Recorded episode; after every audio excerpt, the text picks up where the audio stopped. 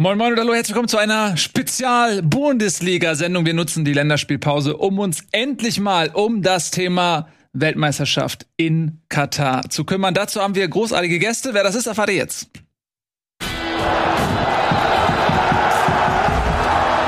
Schön, dass ihr da seid. Wir haben heute eine richtig fantastische Runde. Zum einen, es ist das Offensichtliche. Ich muss es zuerst sagen. Nico mal wieder im Studio. Ich freue mich. Ich bin richtig aufgeregt. Vielen Dank. Ja? ja, das sieht schick aus. Das, bisher sehe ich es immer nur so klein und digital. Es ist eine große Ehre, hier zu sein. Ja, viele jüngere Zuschauer kennen dich ja nur aus dem Bildschirm. Die haben dich ja noch nie in echt gesehen.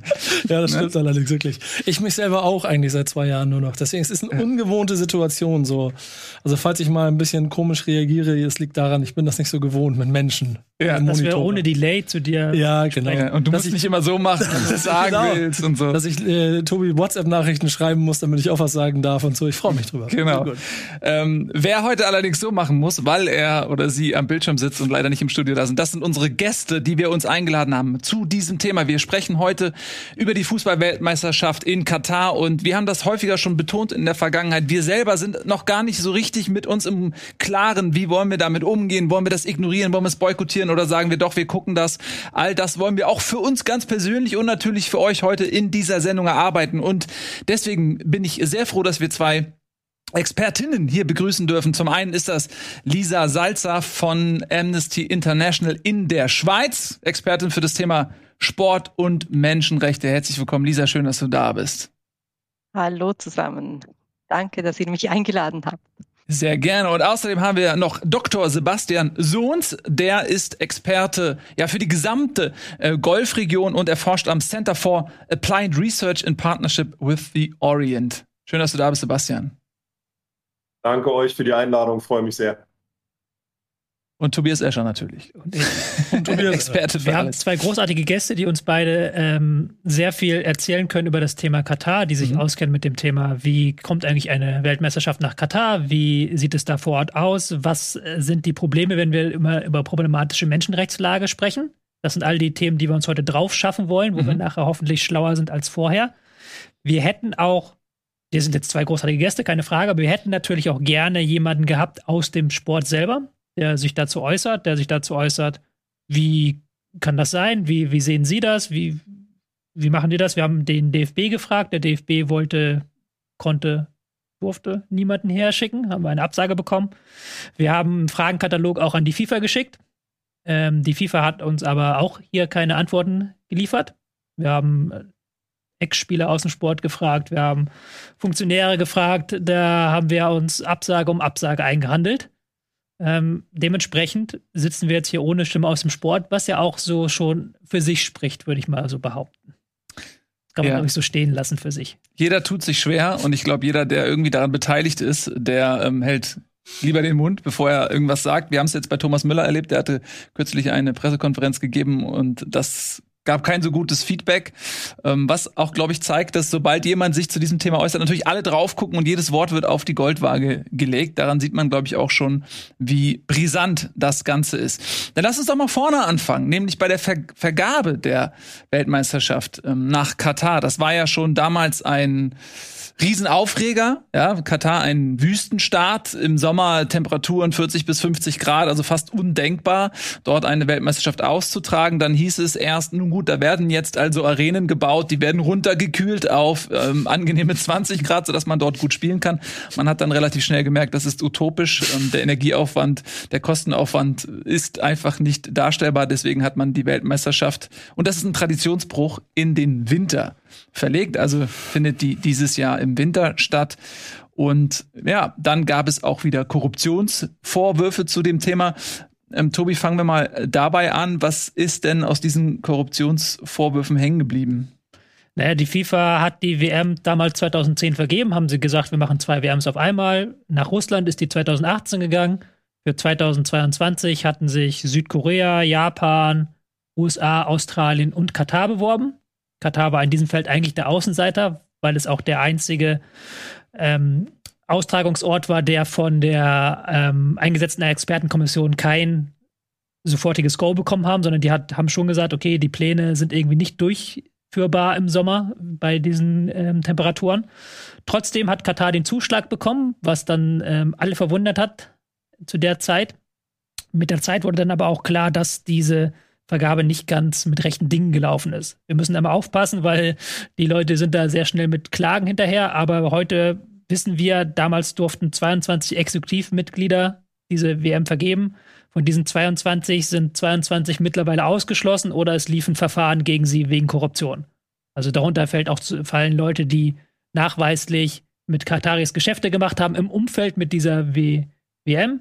Fällt aber auch zum Beispiel Franz Beckenbauer, der ja wegen der Sommermärchengeschichte 2006 von der Staatsanwaltschaft in der Schweiz verfolgt wurde und auch von der FIFA ausgeschlossen wurde für einen Zeitraum. Mhm. Also entsprechend wissen wir, dass da nicht alles mit rechten Dingen zugelaufen, äh, zugegangen ist. Wir wissen aber andererseits auch, muss man fairerweise sagen, von der Whistleblowerin aus dem australischen Verband, dass auch die Australier versucht haben, Stimmen zu kaufen, haben da sich offensichtlich nicht so clever angestellt, haben nämlich nur eine Stimme bekommen. Fun Fact: Bis heute behaupten Sepp Blatter und Franz Beckenbauer beide, dass sie die Stimme für Australien abgegeben haben. Es ist bis heute unklar, wer eigentlich jetzt da äh, die Stimme nicht abgegeben hat. Aber ja, Katar hat sie am Ende durchgesetzt mit 14 zu 8 gegen USA. USA ja. Und seitdem ist das so, dass die Stadt äh, Weltmeisterschaft dort stattfinden soll. Gut. Äh, Sebastian, ich habe dich gerade schon äh, vorgestellt als Experte für die gesamte Golfregion. Wenn man sich jetzt mal so Katar anschaut, ist ein kleines Land, ähm, Wüste vornehmlich. Was möchte Katar eigentlich mit dieser Weltmeisterschaft? Für Katar ist diese Weltmeisterschaft eigentlich ähm, Überlebenselixier und extrem wichtig aus nicht nur internationalen Reputationsgründen, sondern auch aus äh, politischen und sicherheitspolitischen Gründen. Katar, wie du schon gesagt hast, ist äh, ein sehr, sehr kleines Land, ähm, ist so groß wie, der, wie Saarland etwa hat sehr, sehr wenig Einwohner. 200 bis 300.000 ähm, sind davon tatsächlich nur in Katar geboren. Der Rest ähm, stammt aus dem Ausland ähm, und muss sich äh, seit der Unabhängigkeit von vor 50 Jahren in einer sehr, sehr fragilen Region ähm, irgendwie behaupten. Man ist eingequetscht zwischen den großen Tankern dieser Region, also zwischen den Schwergewichten Saudi-Arabien, Iran, die ja ähm, selber eine Rivalität miteinander haben. Die Türkei äh, spielt noch mit rein und da hat man immer Angst in Katar, dass man zwischen diesen großen Schwergewichten irgendwie zerrieben wird, ähm, dass man ähm, ja besetzt wird, dass man bedroht wird. Und um sich vor dieser Gefahr zu schützen, versucht man mit Sportereignissen und Sportveranstaltungen wie der WM äh, sich quasi international unangreifbar zu machen. Äh, weil wer eine WM hat, der kann eigentlich nicht wirklich attackiert werden, weil dann die ganze Welt da hinschaut. Und in gewisser Art und Weise ist es auch genauso gekommen. Äh, wenn ihr euch vielleicht erinnert, zwischen 2017 und letztes Jahr im Januar haben die Nachbarstaaten Saudi-Arabien, ähm, Bahrain, die Emirate und auch Ägypten eine Blockade gegen Katar eingerichtet. Und äh, man wollte die Kataris zwingen ähm, äh, zu vielen Dingen, äh, unter anderem nicht mehr mit dem Iran zusammenzuarbeiten oder den oder die politischen Islamisten nicht mehr zu unterstützen. Man wollte aber eigentlich auch versuchen, ihnen in gewisser Art und Weise die WM wegzunehmen. Und das hat nicht funktioniert, gerade weil eben eine solche WM dann auch dazu geführt hat, dass äh, Katar viel, viel Fürsprecher in der Welt hat. Und genau darum geht es. Ähm, die WM ist natürlich das absolute Highlight in dieser Strategie, sich äh, unabhängiger und sicherer aufzustellen. Aber ähm, Sportereignisse haben auch vorher schon eine wesentliche Rolle gespielt, seit den 90er Jahren eigentlich schon. Und es geht vor allen Dingen auch darum, äh, die Wirtschaft zu diversifizieren, indem man äh, zum Beispiel in große Sportclubs wie Paris Saint-Germain investiert, weil alles trägt dazu dazu bei, dass man unabhängiger und dass man dadurch auch sicherer ist. Und am Ende des Tages äh, trägt das auch dazu bei, dass, äh, dass, dass der Emir, also die politische Herrschaft in Katar, die von der Athani-Familie äh, geführt wird, dass diese Herrschaft sicher ist. Und darum geht es bei der WM. Hm, interessant. Ähm, also die Weltmeisterschaft als Sicherheitskonzept für das Land, äh, das ist auf jeden Fall mal neu. Äh, jetzt gibt es immer mal wieder auch Vorwürfe, dass ähm, aus Katar heraus ähm, ja, Terror finanziert wird, Gruppen finanziert wird, extremistische Gruppen finanziert werden. Ähm, wie schätzt du diese Situation ein? hängt es sehr stark davon ab, mit wem man spricht. Ohne Frage hat Katar insbesondere nach dem arabischen Frühling, der ja 2010, 2011 in Tunesien und Ägypten ausbrach, sich sehr stark für den politischen Islam eingesetzt. Da wird immer davon gesprochen, dass man in Ägypten die Muslimbrüder unterstützt hat, in Tunesien die Ennahda-Partei, auch eine islamistische Partei, und dass es auch von katarischen Akteuren eben äh, Unterstützung gab für die Hamas, für die Hisbollah, ähm, also für Organisationen, die, um es mal gelinde zu sagen, umstritten sind international. Ähm, ohne Frage ist das katarische Erfolgsmodell, eben mit jedem zu sprechen. Äh, in Katar befindet sich eine der wichtigsten US-Militärbasen in der Region. Man ist sehr, sehr eng an die Amerikaner und an den Westen angebunden. Gleichzeitig hat man aber auch mit den Taliban in Afghanistan gesprochen. Ähm, auf der einen Seite versucht man sich eben mit Europa sehr stark gemein zu machen und dort zu investieren und sich auch sehr säkular zu geben. Auf der anderen Seite verfolgt man doch nach wie vor ein recht konservatives Islambild. Ähm, das heißt, dieses hin und her pendeln zwischen unterschiedlichen Lagern. Das ist das, was Katar eben wieder versucht, um sich selbst zu schützen. Wenn man mit mehr Leuten spricht, wenn man mit allen Leuten spricht, ist man unangreifbarer, weil man unterschiedliche Partnerschaften hat. Und genau dieses Modell ist in gewisser Art und Weise auch das, was die Stabilität Katars ausmacht. Dementsprechend ist die Unterstützung von islamistischen Gruppierungen und teilweise auch von extremistischen Gruppierungen Teil dieses Konzepts gewesen. Allerdings muss man dazu sagen, dass in den letzten Jahren die Kontrollmechanismen doch deutlich zugenommen haben, dass Organisationen äh, in Katar stärker kontrolliert und reguliert werden, weil man eben auch genauer hinschaut, weil das Ausland genauer hinschaut, was in Katar passiert. Durch die Vergabe der WM hat man eben nicht nur eine positive Aufmerksamkeit bekommen, sondern man hat jetzt auch die Verantwortung, auf bestimmte Kritik reagieren zu müssen. Man kann das nicht alles nur ähm, äh, ja, abtun und, und, und quasi unter den Teppich kehren, sondern man muss in gewisser Art und Weise auch darauf reagieren. Wir sehen das in den Bereichen, was die Arbeitsrechte angeht, dass es Reaktionen gab, wenn auch nicht ausreichend. Wir sehen es aber auch bei der Überwachung von sehr dubiosen Akteuren, ähm, die eben mit anderen sehr dubiosen Akteuren Geschäfte gemacht haben in den vergangenen Jahren, dass das so einfach nicht mehr möglich ist, weil mittlerweile weiß die ganze Welt, wo Katar liegt und was Katar macht. Das ist jetzt die spannende Frage dahinter, nämlich wir haben jetzt ähm Du hast jetzt gerade die ganzen positiven Dinge, die man sich Katar erhofft hat davon, aber das ist ja dann wieder die andere Seite der Geschichte. Wenn man so eine WM austrägt, gibt man sich ja in so ein Spotlight. Wir sitzen jetzt hier, machen ein Special zu Katar und nicht zu Saudi-Arabien oder zu Oman oder zu irgendeinem anderen Land, sondern zu Katar, weil das eben Fußball ist halt so ein globales Thema.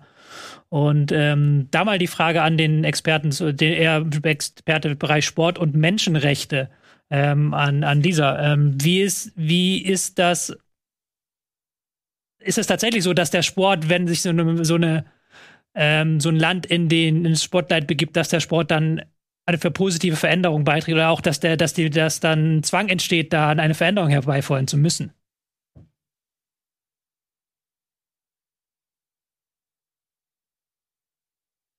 Ja, ich denke, das ist zumindest der Wunsch auch der, der organisierenden Staaten, aber auch der organisierenden Sportverbände, also die, das, die FIFA, das IOC, andere große Sportverbände, die werden ja nicht müde zu sagen, eben, dass, dass der Sport eine Force for Good, also ein, eine Kraft sein soll, um Gutes zu tun in einem Land und, und auch die Gastgeberstaaten, die nutzen diese prestigeträchtigen Sportevents häufig wirklich auch, um manchmal eine desolate Menschenrechtssituation schön zu waschen, reinzuwaschen.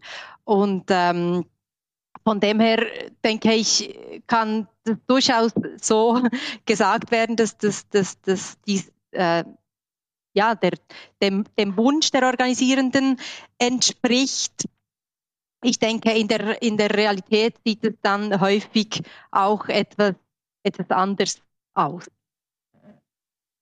Ähm, du setzt dich jetzt seit, seit vielen Jahren eben auch mit der Menschenrechtssituation in Katar zusammen. Kannst du uns einmal erklären, wie sich das Bild dort darstellt. Wir haben hier immer so grausame Zahlen. Es ist die Rede von 15.000 verstorbenen Arbeitern, die ähm, ja nicht nur an den Stadien mh, gearbeitet und dort ums Leben gekommen sind, sondern eben auch ähm, die Infrastruktur um die Weltmeisterschaft herum aufgebaut haben, also Hotelanlagen und solche Dinge, die eben vonnöten sind, um eine große Anzahl ausländischer Gäste zu beherbergen. Ähm, kannst du uns einmal so ein bisschen erklären, wie die Situation dort ist und worauf sich die Haupt Kritik bezieht?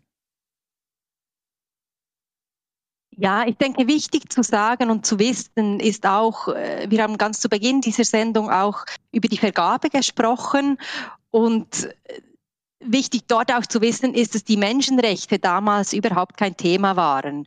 Äh, weder ähm, von den, weder bei der FIFA, also es war ganz klar damals hat die FIFA auch äh, noch keinerlei Verantwortung für die Menschenrechte verspürt oder, wahrgenommen.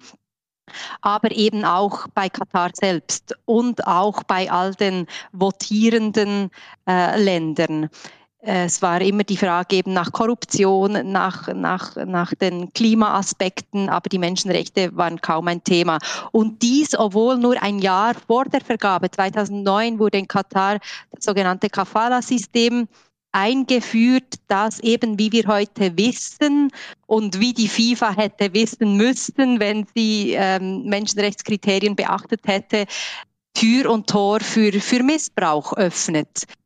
Das ist jetzt nicht so und Sebastian wird es sicherlich noch äh, auch mehr im Detail erklären können. Das ist jetzt nicht so, dass, dass dieses System, das eben ähm, sehr missbraucherische Elemente hat, nur in Katar ähm, nur in Katar äh, quasi das, das System ist, um, um ArbeitsmigrantInnen zu beschäftigen. Aber es kam natürlich ins Scheinwerferlicht durch die WM.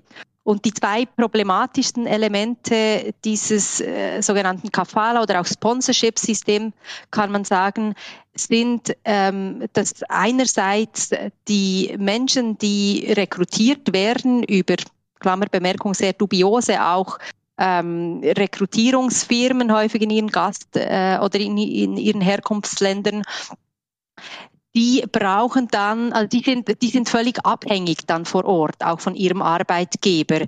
Sie müssen den Pass abgeben, um überhaupt registriert zu werden. Also die ganze, die ganze Auf, äh, ähm, der ganze Aufenthalt, der hängt in dem Sinne am Arbeitgeber. Der Pass sollte wieder zurückgegeben werden. In sehr, sehr vielen Fällen, die wir äh, recherchieren konnten, war das allerdings nicht der Fall, was natürlich die Menschen dann einem großen, einem großen auch Missbrauchsrisiko aussetzt, wenn sie keine, keine Identifika ähm, Identitätspapiere haben. Ähm, aber wirklich problematisch. So Leute, die ja. können ja dann zum Beispiel, wenn man keinen Ausweis hat, die können nicht ausreisen, die können nicht, die können nirgendwo hin, die hängen dann da, da fest bei ihrem Arbeitgeber. Genau, die Problematik ist, dass sie sehr lange unter diesem Kafala-System einerseits eine Ausreisebewilligung benötigt hätten, um in ihr Herkunftsland zu reisen. Das war beispielsweise ein Problem beim verheerenden Erdbeben in Nepal. Sehr viele Arbeitsmigrantinnen kommen aus Nepal, ähm, die zurück zu ihren Familien gehen wollten, um sie dort zu unterstützen. Das war in sehr, sehr vielen Fällen nicht möglich äh, oder wurde, diesem Ansehen wurde nicht stattgegeben. Die saßen dann wirklich auch einfach fest in Katar und, und das andere ist die Unbedenklichkeitsbescheinigung, äh, welche die Arbeitnehmer brauchen von ihrem Arbeitgeber Arbeitgeber, um einen Job zu wechseln. Und das hängt dann wirklich auch sehr stark eben vom Goodwill des Arbeitgebers ab. Und das ist eine große Problematik in Zusammenhang oder auch in Kombination mit einem anderen Problem, das es in Katar gibt, dass häufig der Lohn nicht bezahlt wird oder zu spät bezahlt wird oder nur teilweise ausbezahlt wird. Und wenn dann die Menschen merken, sie können, gar, sie können nicht einmal ihre Rekrutierungskosten zurückbezahlen mit diesem Lohn und dann vielleicht in ihr Herkunftsland auch zurückreisen möchten, dann sind ihnen wirklich die Hände gebunden, weil sie auch für die Ausreise eben die Bewilligung des Arbeitgebers brauchen. Und diese problematischen Elemente, die haben eben zu viel Missbrauch auch geführt. Zu Beginn auch des Bau, des Stadionbaus ähm, waren auch die Sicherheitsvorkehrungen auf den Stadien verheerend. Die haben sich unterdessen äh, gebessert. Und auch, ähm, wie, wir, wie wir unterdessen wissen, äh, wurden die problematischsten Aspekte dieses Kafala-Systems abgeschafft im Gesetz.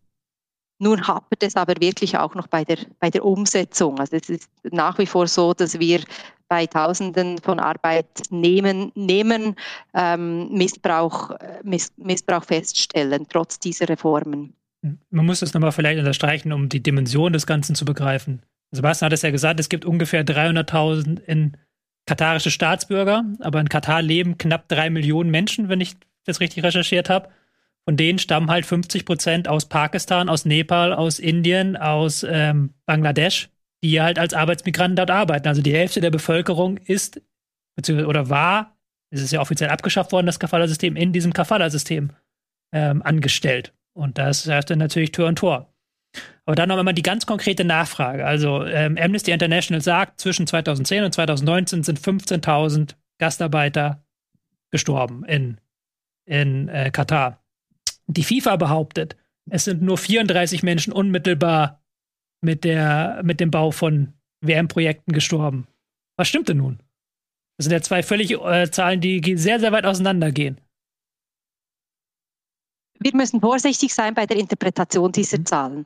Diese 15.000 oder knapp 15.000 Menschen, das schließt alle Menschen ein, die ähm, in Katar leben als Arbeitsmigranten. Also die können auch altershalber oder in einem völlig anderen auch Arbeitsbereich ähm, verstorben sein. Ich habe jetzt die aktuellen Zahlen beispielsweise nicht für die Schweiz oder für Deutschland, aber das ist nicht jetzt eine ungewöhnlich hohe Zahl, wenn wir uns eben noch einmal auch zur, zur ähm, ähm, wenn, wenn wir das auch noch einmal sagen, dass eben 90 Prozent der Arbeitskraft oder der Menschen, die in Katar leben, Arbeitsmigranten sind.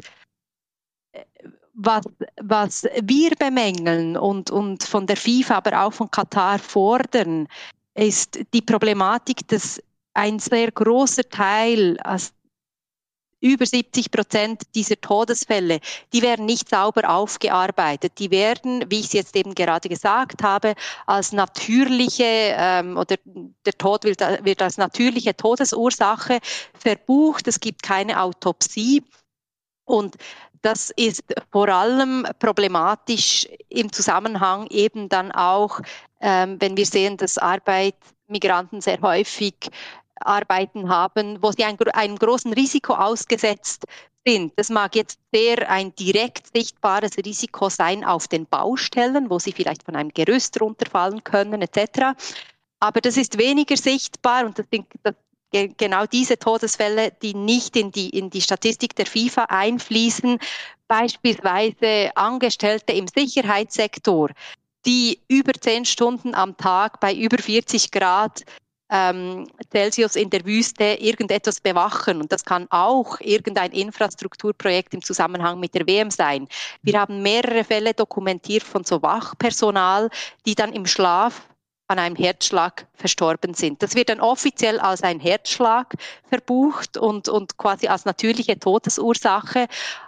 Aber wenn dies, dieser Tod untersucht würde, kämen, käme man vielleicht zum Schluss, dass die hohe Hitze ein enormes Arbeitsrisiko ist und es mehr Ruhepausen braucht. Nun, das ist ein Gesetz oder eine Regel, die auch schon eingeführt worden ist, dass es mehr, äh, den Arbeitnehmenden wurden mehr äh, Ruhepausen auch ähm, zugestanden. Aber noch immer ist es so, dass, dass, dass sehr häufig eben dann auch der Arbeitgeber eigentlich die Regeln vorgibt und es sehr schwierig ist, dass die Arbeitnehmer, gerade eben die Arbeitsmigranten, denen es beispielsweise auch nicht möglich ist, eine Gewerkschaft zu gründen in Katar, dass ähm, es für sie schwierig ist, wirklich auch für ihr Recht und für ihre Gesundheit einzustehen.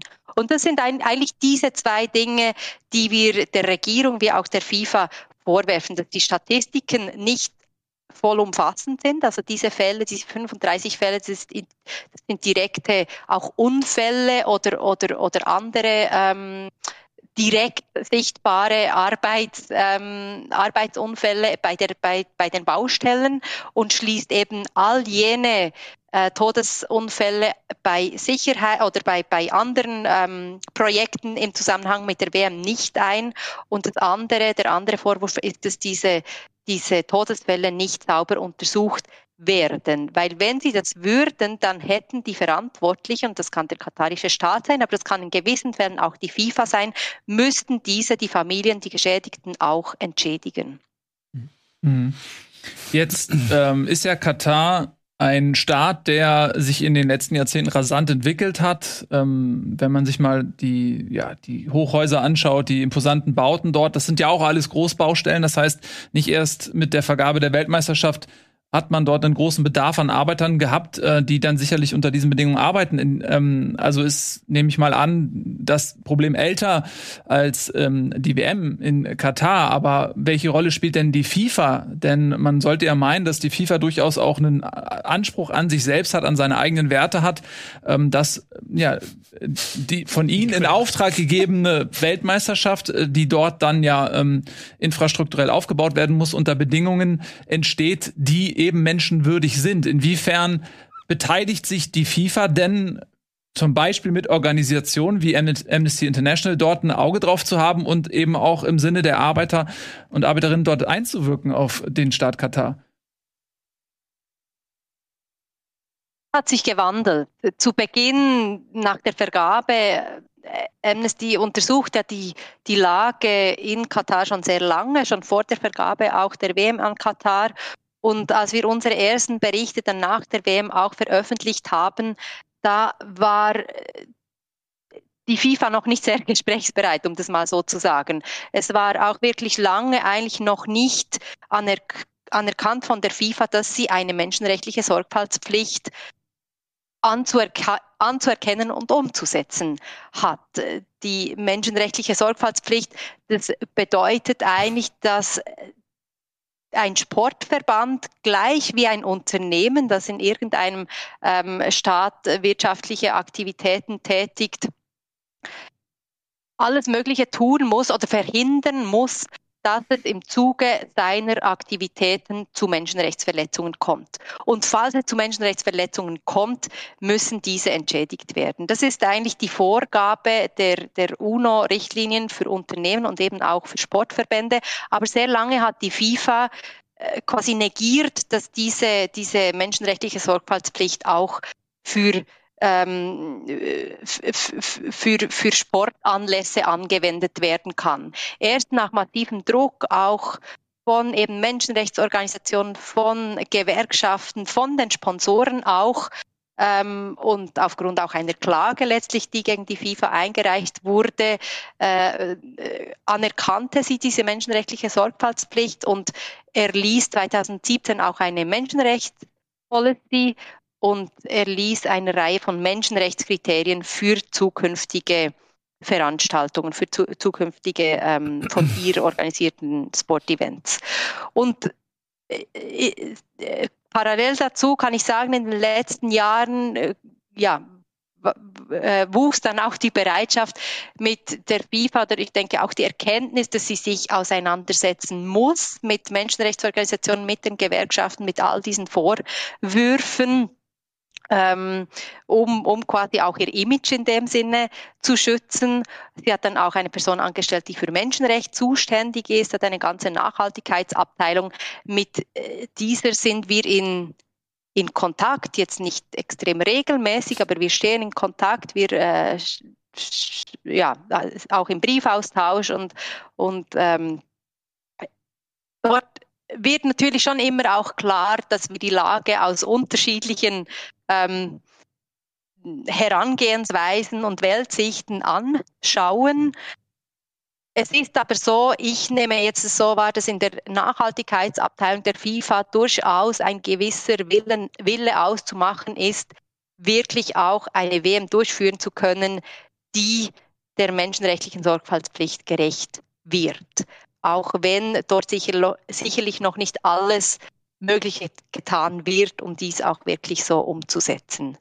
Das mhm. große Fragezeichen ist dann bei mir oder bei uns auch ähm, bei der FIFA-Spitze, inwiefern dort auch äh, der authentische Wille vorhanden ist, wirklich eine, eine WM frei von Menschenrechtsverletzungen äh, durchzuführen. Dazu noch einmal die ganz konkrete Frage. Ähm, wir ähm, haben jetzt aktuell gab es gerade Berichte in der Presse zu lesen, dass ähm, Katar wohl angeordnet haben soll, dass äh, Baustellen während der WM geschlossen werden sollen, dass möglichst wenige Migranten im Land sein soll während halt dieses Turniers. Und ähm, es gab ja in den letzten Jahren immer wieder Turniere in Ländern, wo die Menschenrechtslage sehr, sehr unklar ist oder auch nicht sehr stark ist. Wir hatten ein Turnier gerade in Russland, muss man sich mal vorstellen. Die letzte WM hat in Russland stattgefunden. Die Olympischen Spiele, die letzten, haben in China stattgefunden. Ähm, und deswegen ist halt, ähm, Kritiker sehen die Gefahr, dass die durchaus vorhandenen Änderungen, wir haben ja auch gerade schon gesagt, es gab ja auch Änderungen am Kafala-System, kommen wir vielleicht gleich nochmal drauf zurück, dass die wieder zurückgeschraubt werden. Ähm, ist es tatsächlich so, dass so ein Turnier lang anhaltende Verbesserungen bringt oder ist das dann nicht doch auch sehr oft Kosmetik und dann äh, drei Monate später, wenn keiner mehr hinschaut, ist alles wieder wie vorher? Ich denke, diese, diese Gefahr oder diese Befürchtung ist sehr reell. Es gibt zwei Elemente auch, die dafür sprechen oder, oder die wirklich dort ein großes Fragezeichen auch bei der Nachhaltigkeit setzen.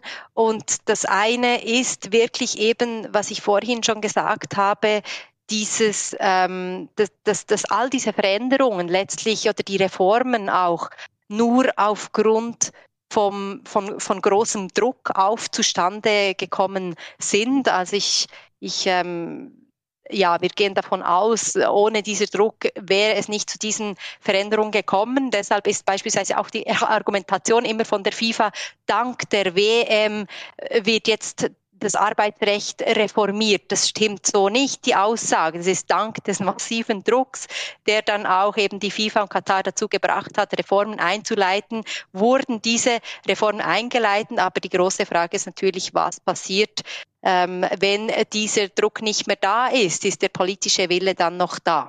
Das ist die eine große Frage. Und das, das, andere, was wir jetzt schon sehen, ist, dass es eben schon jetzt teils massiven Widerstand auch von Seiten der Arbeitgeber gibt, welche diese Reform nicht gutheißen und die auch Druck auf die Politik ausüben, um, ein, um einen Teil der Reform wieder zurückzunehmen. Und ich denke, da müssen wir wirklich realistisch sein und auch anerkennen, dass die Arbeit äh, an der Verbesserung der Arbeitssituation von Arbeitsmigranten in Katar noch nicht zu Ende sein wird nach dem WM-Finale. Mhm. Darf ich da vielleicht mal ganz kurz Klar, gerne, unbedingt ergänzen, wenn das, wenn das möglich ist?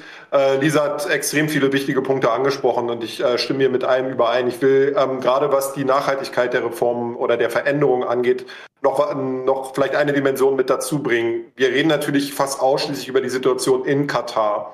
Äh, aber wie wir alle wissen, ist Migration ja ein globales, ein, ein internationales Phänomen, was in den Entsendestaaten beginnt, also in Staaten wie Pakistan, Bangladesch, Nepal, über die wir schon gesprochen haben, auch afrikanische Länder, die dabei sind. Ähm, und natürlich äh, setzt sich das fort auch auf dem gesamten Migrationsprozess. Also welche Rolle spielen Rekrutierungsagenturen etc. Und das große Problem, nicht erst, äh, nicht erst aufgrund der WM, sondern auch davor, hier die Zustände zu ändern, ist, dass einfach unglaublich viele Menschen und Akteure davon profitieren, nach wie vor. Auf Kosten der Arbeitsmigranten ähm, bereichern sich einfach nach wie vor extrem viele Menschen. Ähm, wenn man sich anschaut, wie zum Beispiel Länder, die in einer wirtschaftlichen sehr schwierigen Situation sind, wie Pakistan oder Nepal, wie stark abhängig sie sind von den sogenannten Rücküberweisungen äh, der Arbeitsmigranten an ihre Familien im, in den Heimatländern. Ähm, wenn es diese Rücküberweisungen nicht gäbe, dann äh, würden diese Wirtschaften tatsächlich kollidieren und dann würde es für, dieses, äh, Regie, für diese Regierungen ein extremes Problem geben. Das heißt, äh, es gibt auch auf Seiten vieler Entsendestaaten wie Pakistan oder Bangladesch gar nicht so großen Wunsch, sich für die Belange und für die Sicherheit der eigenen Menschen, der eigenen Bevölkerung einzusetzen, weil man darauf angewiesen ist, dass diese Menschen ins Ausland gehen, unter diesen prekären Bedingungen arbeiten, um so viel Geld wie möglich an ihre Familien zu überweisen, weil das dann wieder einen wirtschaftlich stabilisierenden Effekt hat. Diese Rücküberweisungen spielen eine wirklich fundamentale Rolle und, und, dürfen nicht unterschätzt werden. Vor diesem Hintergrund haben wir auf Seiten der Entsendestaaten schon mal eine gewisse Aversion, sich wirklich massiv einzusetzen für ihre eigenen Menschen, die in Katar oder in anderen Golfstaaten unter struktureller Gewalt leiden. Wir haben äh, die Rolle der Rekrutierungsagenturen schon kurz angesprochen. Ähm, zwar wird immer, immer stärker versucht, hier auch die kriminellen Strukturen auszutrocknen, aber das gelingt nicht so wirklich. Menschen begeben sich, Migranten begeben sich ganz oft in wirklich sehr, sehr dubiose ähm, Arme von, von Rekrutierungsagenturen, die exorbitante Summen fordern, damit überhaupt erstmal die Migration möglich gemacht wird. Äh, teilweise geht das bis zu 5000 Dollar hoch. Das ist, das sind äh, wirklich ähm, sehr, sehr hohe Summen für die Menschen, die dort ähm, emigrieren wollen. Die verschulden sich dafür, die verschulden sich bei ihrer Familie, werden dann teilweise mit falschen Tatsachen in ein Land gelockt. Ähm, teilweise wird die Summe, die da genannt wird, was sie möglicherweise verdienen, in einer falschen Währung angegeben, weil sie einfach die Verträge nicht verstehen oder nicht lesen können. All diese Dinge spielen eben auch in dem Migrationsprozess eine ganz wichtige Rolle und da, dafür wird ähm, auf unterschiedlichen Akteur, auf unterschiedlichen Ebenen bisher noch zu wenig getan. Und was das bedeutet, wenn man sich so verschuldet, ist nicht nur, dass man in den ersten zwei bis drei Jahren seiner Ausreise erstmal diese Schulden zurückzuzahlen hat. Teilweise leidet man dann auch noch unter Lohnentzug, äh, wie, wie Lisa, wie du schon auch geschildert hast. Auf der anderen Seite ist es auch ein unglaublicher mentaler Druck. Migranten, die auswandern, sind ja nicht nur für sich selbst verantwortlich, sie sind verantwortlich für ihre Familie, für ihren teilweise für ganze Dörfer, äh, für ganze Gemeinschaften. Ähm, und wenn sie dann irgendwann zugeben würden, äh, liebe Leute, ähm, ihr habt mir zwar alle Geld gegeben, dass ich nach, damit ich nach Katar oder nach Saudi-Arabien auswandern kann, die Situation ist hier aber so prekär, dass ich zurückkommen möchte, dann ist das auch ein Vertrauensverlust, dann ist das auch Scham, den viele Leute äh, äh, empfinden und deswegen teilweise auch einfach diese, äh, diese Situationen hinnehmen, weil sie sich nicht trauen, ihren Familien wirklich von der Realität zu berichten. Also wir sprechen ja auch über eine sehr, sehr prekäre und, und ähm, äh, volatile, emotionale Situation, in der sich viele Migranten befinden. Und, und darauf hinzuweisen, ähm, ist, ist nicht nur in Bezug auf die WM, glaube ich, sehr wichtig, sondern muss man tun, wenn man den Migrationsprozess generell betrachtet. Ähm, und Süd-Süd-Migration, also aus Asien in die Golfstaaten, wird es auch nach der WM geben. Ähm, äh, wenn man sich Saudi-Arabien anschaut, was dort in dem infrastrukturellen Bereich in den nächsten Jahren passieren soll, dann ist das ohne die Anwerbung von ausländischen Arbeitsmigranten gar nicht zu leisten. Das heißt, der Druck da weiter hinzuschauen und der Druck, auch genau diese Strukturen weiterhin öffentlich zu diskutieren, der wird bleiben, auch wenn die WM nicht mehr da ist. Mhm. Sehr interessant. Ich würde ganz gern die Rolle der FIFA noch mal ein bisschen rausarbeiten. Ähm, denn was du jetzt auch gerade ähm, noch mal angesprochen hast, Sebastian, ist ja auch etwas, was über die Veranstaltung der WM hinaus gilt. Ja, du sprichst gerade an, das ist nicht nur auf Katar reduziert, sondern auch in Saudi-Arabien, in anderen Golfstaaten wird dort eben viel passieren. Wie würdest du, oder da würde ich Lisa auch dann durchaus gerne auch mit reinnehmen, wie würdet ihr beide ähm, die Rolle der FIFA denn einschätzen, wenn man das jetzt vielleicht mal so ein bisschen fast schon mathematisch sich anschaut? Ähm, zum einen hast du natürlich diese immense Auftragslage, die die FIFA Katar mitgegeben hat, Stadien bauen, infrastrukturell tätig werden und so weiter und so fort. Das sind ja alles im wahrsten Sinne Baustellen, in denen eben dann diese ähm, Arbeiter ähm, ja schuften müssen und diese Bedingungen werden dann ja geschaffen für dieses Unrecht. Ähm, auf der anderen Seite gibt es natürlich dann den Effekt, dass die Welt auf Katar blickt, dass viele überhaupt zum ersten Mal davon erfahren, wie dieses System der Ausbeutung der Arbeiter überhaupt funktioniert. Sind wir mal ehrlich, wusstest du das alles vor? Ich, ich nicht, muss ich ganz ehrlich zugeben. Genau. Ich bin damit auch nicht in Berührung gekommen, großartig, wenn wir jetzt hier nicht über Katar als WM-Gastgeber reden würden. Genau, und deswegen meine Frage, wie ist die Rolle der FIFA, weil wir sind ja immer noch so interessant das auch alles ist, durchaus im Kontext einer Fußballsendung. Ähm, wie würdet ihr das bewerten? Hat die FIFA jetzt eher unterm Strich einen positiven Effekt? Für die Menschen dort? Oder ist es eher ein negativer Effekt, weil sie eben aufgrund dieser ganzen Baustellen und so weiter eher dazu beiträgt, das System noch weiter auszubauen? Vielleicht, Sebastian, möchtest du anfangen? Fangen wir mit einem zynischen Argument an. Ähm, aus Sichtweise eines Arbeitsmigranten, egal wie prekär die Bezie äh, Verhältnisse sind, ähm, hat die FIFA einen positiven Effekt, weil sie mir in indirekter Art und Weise einen Arbeitsplatz in Katar gesichert hat. Die Situation, ich, ich weiß, dass es zynisch klingt, aber ähm, man muss sich die Situation in den Entsendeländern eben auch vor Augen führen. Die Situation dort ist so dramatisch, äh, dass es für viele Menschen gar keine andere Möglichkeit gibt, als unter solchen prekären Bedingungen in ein anderes Land zu gehen, um dort zu arbeiten und Geld zu verdienen. Ähm, das heißt, äh, die WM hat für viele dieser Menschen einen gewissen ähm, eine gewisse Chance geboten, um tatsächlich ihre Familien ernähren zu können, die sie sonst eventuell in der Form nicht hätten ernähren können.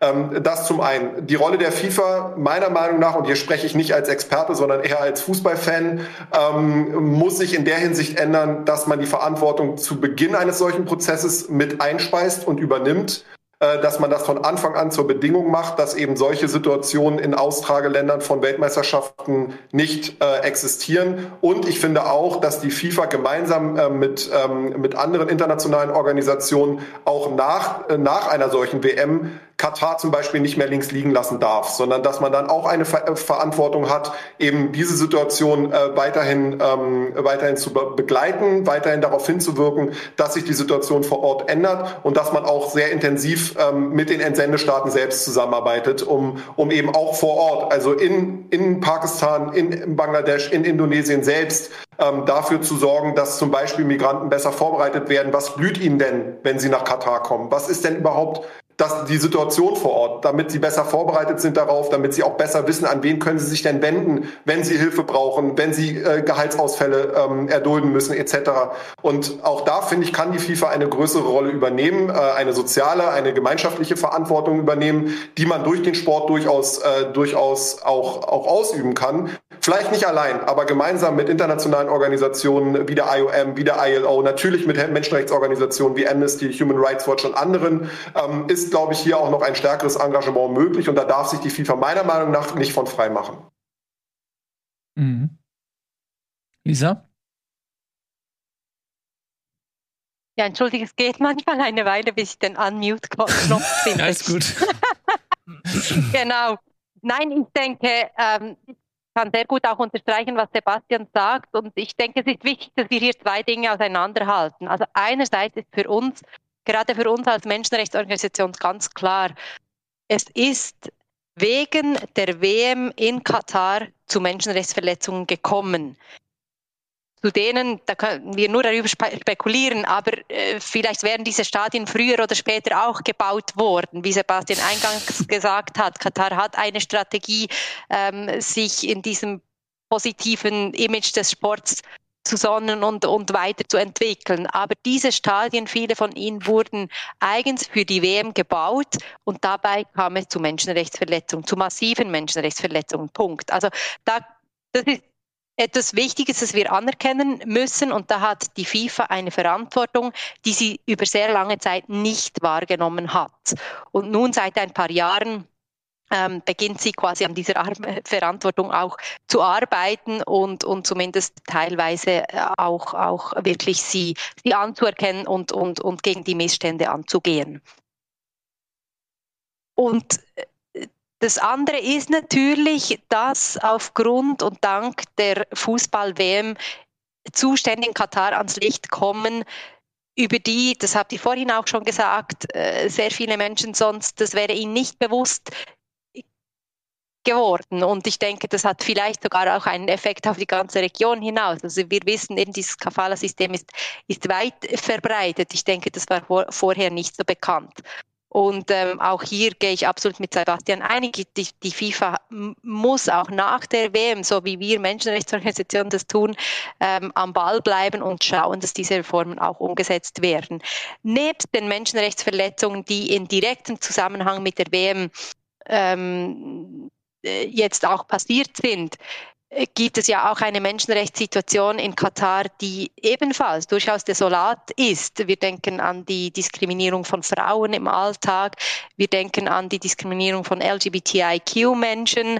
Es gab auch im quasi äh, im, im, im Teilbereich oder im Arbeits ähm, also im Rahmen des, des Supreme Committees, also quasi des nationalen Komitees, welches diese WM in Katar organisiert, kam es zu Fällen, in denen die FIFA unserer Meinung nach ihre, ihre quasi äh, auch Verantwortung nicht nachgekommen ist. Also beispielsweise wurde der Ex-Kommunikationschef, der ist in ein Verfahren verwickelt, weil er Missstände publik gemacht hat. Und nach wie vor, oder ich bin nicht auf dem neuesten Stand, aber ich glaube, es, er, er, er wurde auch schon eben verurteilt ähm, unter einem sogenannten Fake News Gesetz, weil er Missstände publik gemacht gemacht hat bei der ganzen Organisation. Wir haben auch erst vor kurzem gehört, wie eine Mitarbeiterin des, dieses ähm, Supreme Committees äh, sexuell, sexualisierter Gewalt ausgesetzt war und weil sie selbst äh, Muslimin auch ist, ist sie jetzt ähm, von einer Gefängnisstrafe und von Peitschenhieben bedroht. Also das sind alles, denke ich, äh, so auch Menschenrechtsverletzungen im Dunstkreis dieser, dieser WM die durchaus auch beschäftigen und ich denke, die auch eben dann, wenn die Austragung der WM näher rückt, äh, werden da noch ganz andere auch Aspekte wie eben Meinungsäußerungsfreiheit, ähm, sexualisierte Gewalt, Diskriminierung von Frauen etc. ins Scheinwerferlicht rücken. Und ich hoffe sehr stark, dass, dass, dass dass auch dort dann wirklich ähm, die FIFA ihren Einfluss nutzen wird. Und das sollte sie eigentlich schon jetzt. Mhm. Nochmal kurz unterstreichen diesen Punkt. Es gab 2017 einen Fall, der hat relativ große Wellen geschlagen von einer Niederländerin, die eine Vergewaltigung angezeigt hat in äh, Katar. Der wurde auch schuldig gesprochen, der, der Vergewaltiger nachher wurde dann zu Peitschenhieben, was in Katar eine Strafe ist, verurteilt und ausgewiesen. Aber sie selber musste für ein paar Monate ins Gefängnis, weil sie unehelichen Geschlechtsverkehr vollzogen hat und das in Katar strafbar ist. Genauso wie zum Beispiel auf Homosexualität die Todesstrafe steht in Katar muss man fairerweise zusagen, die wurde seit, ähm, wurde, gibt, glaube ich, keinen bewiesenen Fall, wo es in den letzten Jahren vollstreckt wurde, Todesstrafe wegen Homosexualität. Aber das sind auch noch Themen, weil wir jetzt immer Menschenrechte über Arbeitsmigranten diskutieren, weil das natürlich auch das Thema ist, was konkret mit dieser WM zu tun hat. Wir haben es ja gerade besprochen. Aber auch, ähm, das sind auch noch weitere Themen, die da drumherum schweben. Ich finde das, ähm, weil das ist ja auch eine Sache, die uns natürlich ähm, total emotionalisiert, wenn man also sowas hört. Jetzt die Beispiele von dir mhm. ähm, geschildert, Lisa, du hast es auch gerade angesprochen. Wie kann denn eine Organisation wie die FIFA, die so relevant ist und global agiert, ähm, die gewisse Werte vertritt, ja, die immer auch, wenn es opportun ist, für Vielfalt einsteht, eben auch für ähm, die Rechte homosexueller Menschen einsteht und so weiter. Wie kann man denn, wenn man so eine WM nach Katar vergibt, so wenig auf die Einhaltung dieser ja auch eigenen Werte pochen wie die FIFA. Man hat den Eindruck, man äh, möchte seinem äh, Partner Katar da auf keinen Fall irgendwie ans Bein pinkeln und hält sich da sehr zurück. Müsste nicht von der FIFA schon im Vergabeprozess ganz klar gesagt werden, es gibt gewisse Werte, für die der Fußball und für die die FIFA im Speziellen einstehen möchte. Und es kann nur eine WM in ein Land vergeben werden, in der zum Beispiel natürlich Homosexualität nicht unter Todesstrafe stehen kann und in der natürlich Vergewaltigungsopfer nicht noch zusätzlich bestraft werden, ähm, aus, aus unserer Sicht ja völlig absurden äh, Gründen. Ja, aber um da mal den Advocatus Diaboli mhm. zu spielen, ja. ein paar Jahre her bei mir. Ja. Ähm, wenn du auf die FIFA guckst, die FIFA ist eine Organisation mit über 200 Mitgliedsländern. Mehr rühmt sich ja mal mehr Mitgliedsländer als die UN hat die FIFA. Ähm, und in nicht wenigen dieser Mitgliedsländern ist die Homosexualität unter Strafe. In nicht wenigen dieser Mitgliedsländern werden halt Menschenrechte mit Füßen getreten. Dann ist dann natürlich immer die schwierige Frage ist, wie balanciert dieses Land, äh, diese Organisation auch die Interessen der einzelnen Länder, weil ja auch zum Beispiel Katar ja zum Zeitpunkt der Vergabe eine sehr, sehr wichtige Rolle gespielt hat in der FIFA. Bin Haman damals war, falls die Leute, die sich auch älter sind, erinnern können, sehr einflussreicher Mann in Katar, wäre beinahe FIFA-Präsident geworden. Da hat Giovanni Infantino wirklich alle Register ziehen müssen, um halt, dass er nicht FIFA-Präsident wird, sonst würden wir halt über einen katarischen FIFA-Präsidenten reden. Also das ist ja eine Organisation, die da sehr viel zusammenbringen muss und da dann auch natürlich, müssen wir fair sein, Kompromisse machen muss, die wir als Europäer hier nicht machen müssen. Du bist der Advokat des Teufels gerade. Ich möchte mal Sebastian dazu holen, ähm, weil du, Sebastian, natürlich dich aus einer Perspektive auch mit diesem Thema auseinandersetzen kannst, die eben nicht nur die europäische ist, die deutsche ist, meine ist, sondern eben vielleicht auch die Perspektive der Kataris ähm, so ein bisschen darstellt. Wie ist denn der Blick der Menschen vor Ort auf diese Situation? Ich glaube, da muss man unterscheiden, mit wem man spricht. Spricht man mit Leuten in Katar oder spricht man mit Leuten in der Region? Ich glaube, wenn wir über die Region sprechen, über den Nahen und Mittleren Osten, ist das natürlich eine unglaublich fußballbegeisterte, äh, sind das unglaublich fußballbegeisterte Gesellschaften. Ob in Ägypten, in Jordanien, im Libanon, ähm, Menschen, die ähm, auch sehr stark unter Krisen oder unter Kriegen leiden und die im Fußball sehr viel Halt finden. Und für viele dieser Menschen äh, war und ist diese WM in Katar quasi stellvertretend für die gesamte islamisch-arabische Welt und bedeutet deswegen auf emotionaler Ebene relativ viel, unabhängig davon, ob sie in Katar oder in einem anderen Land stattfindet. Katar ist nun mal eines der Länder, was aufgrund der, äh, des Wohlstands, aufgrund der infrastrukturellen Voraussetzungen und auch aufgrund der Sicherheit in der Lage ist, eine solche WM auszurichten und, und dient deswegen für viele Menschen in der Region tatsächlich als Stellvertreter für etwas, was sich diese Menschen schon seit vielen, vielen Jahren erhoffen und bisher einfach nicht bekommen haben.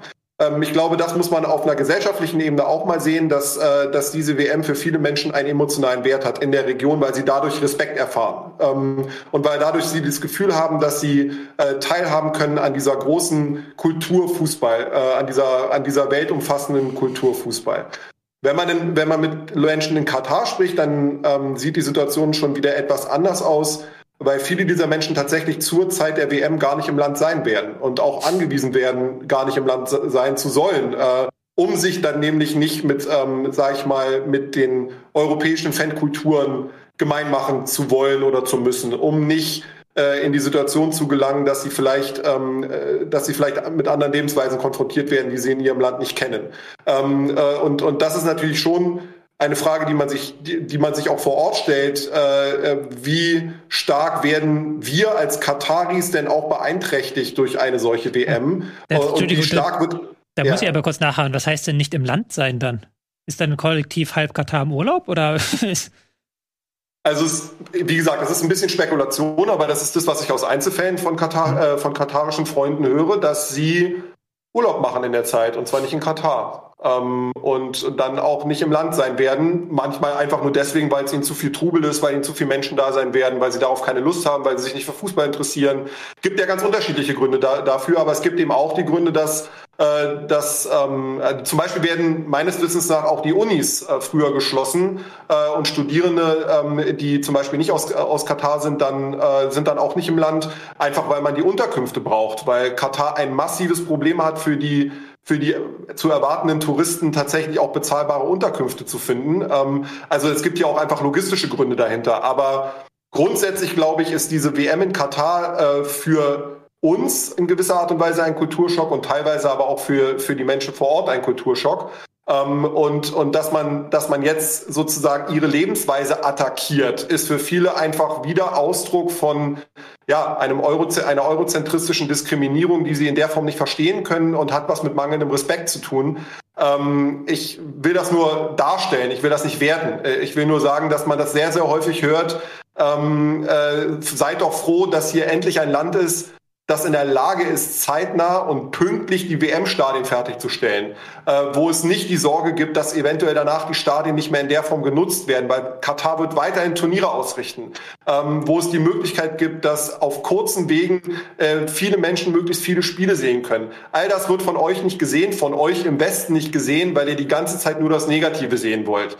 Ähm, und diese Wahrnehmung, glaube ich, also dieser, dieser dieses Gefühl in gewisser Art und Weise in eine Ecke gedrängt zu werden, das hat sich in den letzten Jahren nicht nur bei der WM, aber auch in vielen anderen Bereichen doch, glaube ich, aufgestaut und die Leute sind deswegen relativ frustriert. Ähm, äh, ich will das, wie gesagt, überhaupt nicht entschuldigen oder rechtfertigen oder ähnliches. Ich möchte nur darauf aufmerksam machen, dass diese Wahrnehmung eben auch ex äh, existiert. Und wenn man in der Region unterwegs ist und ähm, Jetzt durch Corona ist es für mich natürlich etwas schwieriger möglich gewesen, aber ich spreche natürlich viel mit Leuten aus Katar, aus Saudi-Arabien. Dann betonen viele Menschen, dass zum Beispiel Veranstaltungen wie die WM oder auch Sponsorship bei Paris Saint-Germain, dass das auch dazu führt, dass Menschen in den Golfstaaten selbst Sport machen dass mittlerweile tatsächlich so etwas entstanden ist wie ein Interesse daran, selber Fußball zu spielen, selber laufen zu gehen, äh, selber joggen zu, äh, selber Fahrrad zu fahren, etc. Dass es mittlerweile in, in Saudi-Arabien Fitnessstudios für Frauen gibt, etc. Dass es Community-Veranstaltungen gibt, die eben Laufgruppen für Frauen organisieren, etc. etc. Vor mehreren Jahren wäre das undenkbar gewesen. Und diese gesellschaftliche Bedeutung des Sports ähm, die spielt in den Golfstaaten mittlerweile eine ganz, ganz große Rolle, wird auch vom Staat gefördert und natürlich auch politisch instrumentalisiert. Aber ähm, bei vielen Menschen, die ich kenne, bei vielen Freunden und Bekannten, hat da tatsächlich auch etwas stattgefunden was es in was es vor einigen Jahren gar nicht gab. Und äh, dieser das Sport zum Teil des Lifestyles geworden ist, ist glaube ich ähm, grundsätzlich eine recht positive Entwicklung. Gerade auch wenn man sich anschaut, dass eben Zivilisationskrankheiten wie Übergewicht, Diabetes aufgrund enorm schlechter Ernährung und ganz ganz wenig physischer Bewegung ähm, äh, dass das, äh, dass, dass dadurch jetzt auch eine Diskussion stattgefunden hat oder angeregt wurde, ähm, solche Zivilisationskrankheiten zu bekämpfen. Also auch diese Dimension wird in den Golfstaaten diskutiert, hört man hier relativ wenig, ähm, spielt aber mit Sicherheit vor Ort auch eine ganz, ganz wichtige Rolle. Um das einmal kurz zu unterstreichen, äh, das katarische Gesundheitsministerium schätzt, dass 70 Prozent der katarischen Staatsbürger übergewichtig sind. Also dahingegen sind sogar die USA ein Staat voller dünner Menschen. Mhm. Na gut, das bezieht sich dann auf die katarischen Staatsbürger ja, vermutlich ja. und nicht auf die Menschen, die äh, dort äh, für die schwere körperliche Arbeit herangezogen ähm, werden. Lisa, wolltest du da auch drauf hinaus, oder? Genau, nicht auf diesen Punkt, aber auf einen Punkt, den Sebastian ein bisschen vorhin erwähnt hat. Es ist ja sehr interessant, was du gesagt hast, eben wie dann auch die Kataris ähm, sich wahrgenommen fühlen, auch äh, äh, aus dem Westen oder ihre Werte, wie die quasi verwestlicht werden sollen.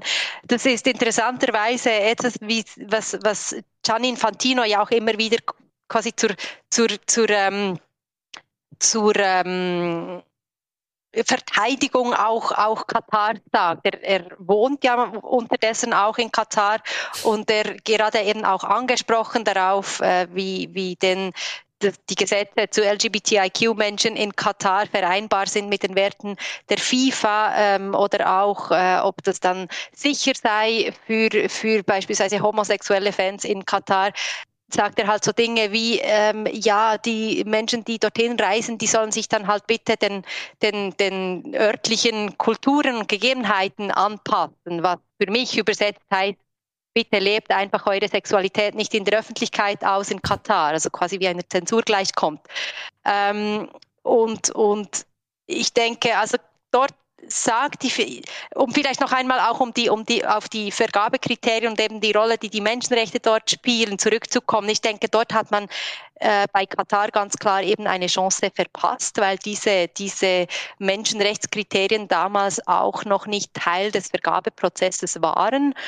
Und äh, ich denke, der Anspruch an die FIFA, dass jetzt beispielsweise eben wie Gesetze ähm, zur Diskriminierung oder, oder eben Kriminalisierung von, von LGBTIQ-Partnerschaften ähm, zu ändern äh, oder abzuändern oder abzuschaffen, nachhaltig ist vielleicht etwas hochgegriffen, ähm, was die FIFA meiner Ansicht nach machen kann, was beispielsweise auch schon in Russland, bei der WM in Russland, das ja auch als eher ähm, Land mit einer homophoben Gesetzgebung bekannt ist, dass äh, dann irgendwie im Umkreis des Stadions war, war es beispielsweise dann ähm, möglich, mit der Regenbogenflagge zu, zu, zu demonstrieren, also innerhalb von ganz, ganz ähm, eingeschränkten auch Vorgaben war das dann möglich, dort auch eine Sympathie zu zeigen. Also es, ich denke, oder ich denke auch, dass die FIFA intervenieren würde, wenn es zu einem Fall von Kriminalisierung bei einem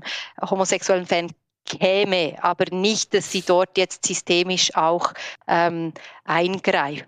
Aber was interessant ist auch, denke ich, eben zu schauen, was sich mit diesen Menschenrechtskriterien verändern kann und eben auch, dass diese ganze realpolitische Sicht dass das halt nicht möglich ist mit all diesen unterschiedlichen ähm, Hintergrund, äh, dass das nicht möglich ist, dort die Menschenrechte ins Zentrum zu setzen.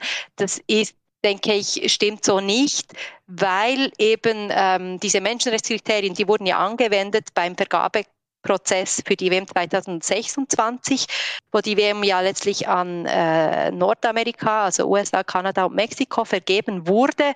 Und dort wurde beispielsweise beim Vergabeprozess festgestellt, in Mexiko, da ähm, herrschen homophobe Fangesänge vor und dass das eigentlich nicht im Einklang steht dann mit den Werten der FIFA oder der WM oder des Sports und dass sie bis zur WM dies angehen müssen, dass diese Fangesänge dann sicherlich nicht in den Stadien zu hören sind, wenn die WM übertragen wird.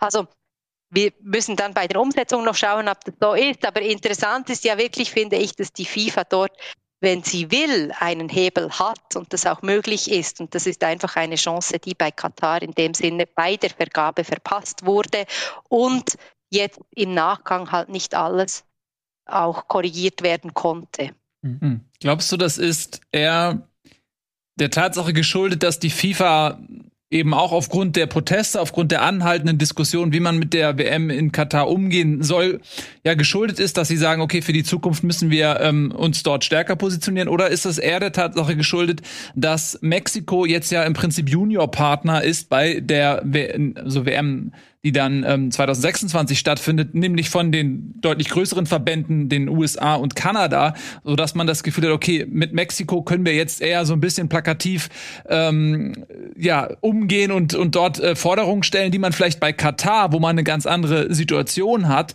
wo Katar vielleicht auch ja einfach eine stärkere Position einnimmt in gewissen Aspekten als eben der mexikanische Verband, ähm, dass es dass es eher daran liegt. Ich kann rückwirkend schlecht einschätzen. Ich denke eher nicht. Ich denke, es hängt wirklich mit den neuen Vergabekriterien auch zusammen. Also ich ich, das ist wichtig eben zu wissen, bei der Vergabe an Katar gab es noch keinerlei Menschenrechtskriterien. Und bei der Vergabe an die USA, Kanada, Mexiko, also ich habe dieses Beispiel jetzt äh, mit den homophoben Fangesängen in Mexiko herausgepickt, aber es gibt auch Menschenrechtsrisiken, die in den USA, die in Kanada quasi schon ähm, identifiziert wurden und welche, welche die Verbände auch angehen müssen. Also es sind neue Vergabekriterien, die gelten seit 2017, wo die ähm, potenziell austragenden Länder in ihrer ähm, in, in quasi im Bewerbungsdossier Menschenrechtsrisiken aufzeigen müssen und auch aufzeigen müssen, wie sie diese angehen wollen. Und die FIFA hat dann im Prozess auch quasi zu, zu einzuschätzen und zu beurteilen, ähm, quasi ist, ist, ist, ist es möglich, ist es realistisch, dass diese Menschenrechtsrisiken mit diesen Maßnahmen eingedämpft oder ähm, äh, abgemildert werden, werden können. Also ich denke, das hat vor allem eben mit diesem neuen Vergabeprozess mhm. zu tun. Wir haben jetzt viel über die Verantwortung der FIFA gesprochen. Ich würde gerne, bevor wir jetzt schon Richtung Debatte uns nicht so lange so ein bisschen Richtung Debatte schubsen, möchte ich aber nochmal ein Thema ähm, ansprechen. Und das ist ein Thema, was gar nicht so viel mit der FIFA zu tun hat, sondern mehr mit uns. So. Ich bin heute hierher gefahren mit meinem schönen Volkswagen-Auto. Ich gehöre auch zu den Trotteln, die immer mit ihrem Auto in die Vertragswerkstatt gehen, damit Volkswagen nochmal schön extra viel an mir verdient. Volkswagen gehört zu einem nicht unerheblichen Teil den, ähm, einem katarischen Staatsfonds. Die haben sich, glaube ich, 20 Prozent der Aktien ungefähr von Volkswagen ähm, gesichert. Dementsprechend bei jeder Werkstattbesuch ähm, verdienen die Kataris mit. Und das geht nicht nur für dafür, das gehört auch, ich glaube, bei Siemens auch. Sebastian, du weißt wahrscheinlich besser, noch ein paar andere deutsche Unternehmen. Die haben sehr viele Immobilien in New York, in London. Ähm, die sind an vielen Teilen beteiligt. Wir haben jetzt gerade eine Reise von unserem Wirtschaftsminister Robert Habeck gehabt nach Katar, der uns erzählt hat, dass Katar jetzt unser neuer großer Partner wird für das Thema Gas und wir können uns hier unabhängig machen vom russischen Gas. Verlangen wir da vom Sport nicht etwas, was wir selbst gar nicht halten, was unsere Wirtschaft nicht hält, aber auch wir selbst, wie gesagt, mir ist das beste Beispiel. Ich könnte auch jederzeit halt Volkswagen boykottieren und mir ein anderes Auto kaufen, aber das ist mir dann doch ein bisschen zu teuer. Hm. Ja, Sebastian, willst ja. du da mal reingehen direkt? Ja, gerne. Ähm, du sprichst da, glaube ich, einen ganz, ganz wesentlichen Punkt an. Ähm, man kann natürlich die FIFA und den Sport äh, für ganz viele Punkte kritisieren. Ich glaube aber, dass gerade der Umgang mit den arabischen Golfstaaten und Katar ist da das beste Beispiel, in den letzten Jahren einfach gezeigt hat, wie wenig Plan wir da tatsächlich haben. Also äh, und dass wir keine Strategie haben, äh, wie man mit solch problematischen Partnern, ob man will oder nicht, sind es halt nun mal Partner, umgehen muss. Äh, wir müssen uns erstmal klar machen in Deutschland, warum wollen wir und warum müssen wir mit Katar zusammenarbeiten? Äh, und die Energiesituation ist jetzt eine ganz konkrete, die die Diskussion über die WM meines, meines Erachtens fundamental ändern wird. Ähm, ich glaube, dass äh, der DFB und sich andere Akteure in den nächsten Monaten sehr viel leichter tun werden, über die WM in Katar zu sprechen, weil sich die gesamte Diskussion in der politischen Öffentlichkeit sehr wohlwollend gegenüber Katar entwickelt. Ähm, ich glaube, man muss hier eine, eine Balance halten. Momentan sind wir sehr stark davon getrieben, wo kriegen wir Energie her. Ähm, ich glaube aber, dass sich die Frage, wie man mit den Golfstaaten umzugehen hat, auf eine sehr viel breitere Ebene entwickeln muss. Wir müssen erstmal definieren, warum wollen wir mit den Golfstaaten zusammenarbeiten, in welchen Bereichen wollen wir es und in welchen Bereichen wollen wir es nicht. Und das auch klar kommunizieren gegenüber der deutschen Öffentlichkeit, aber auch gegenüber den, den Regierungen vor Ort. Ähm, ich glaube, dass, äh, dass eine, eine klare Haltung und auch eine klare Absteckung, welche Interessen sind für uns wichtig aus realpolitischen Erwägungen und welche, welche Felder sind für uns ähm, deswegen problematisch, weil sie eben werteorientierte Felder berühren, dass diese Absteckung wichtig ist. Und sie ist, diese Diskussion ist in Deutschland nie geführt worden. Ähm, wir kooperieren wirtschaftlich mit den Golfstaaten. Du hast das Beispiel Volkswagen angesprochen. Wir sehen natürlich auch ein großes Investment von Bayern München, äh, von, äh, von, von Katar zum Beispiel bei Bayern München. Ähm, auch das steht sehr in der Kritik. Also das heißt, wir haben Wirtschaftsinteressen, die äh, ähm, sich an Katar orientieren, weil es ein sehr wohlhabender Staat ist, der verlässlich ähm, in den letzten Jahren im Ausland investiert hat. So, und das ist aus Wirtschaftsperspektiven erstmal nachvollziehbar. Was wir bisher nicht geführt haben, ist eine äh, ist eine politische Diskussion darüber, wie wir solche Investitionen einschätzen und an was wir solche Investitionen knüpfen.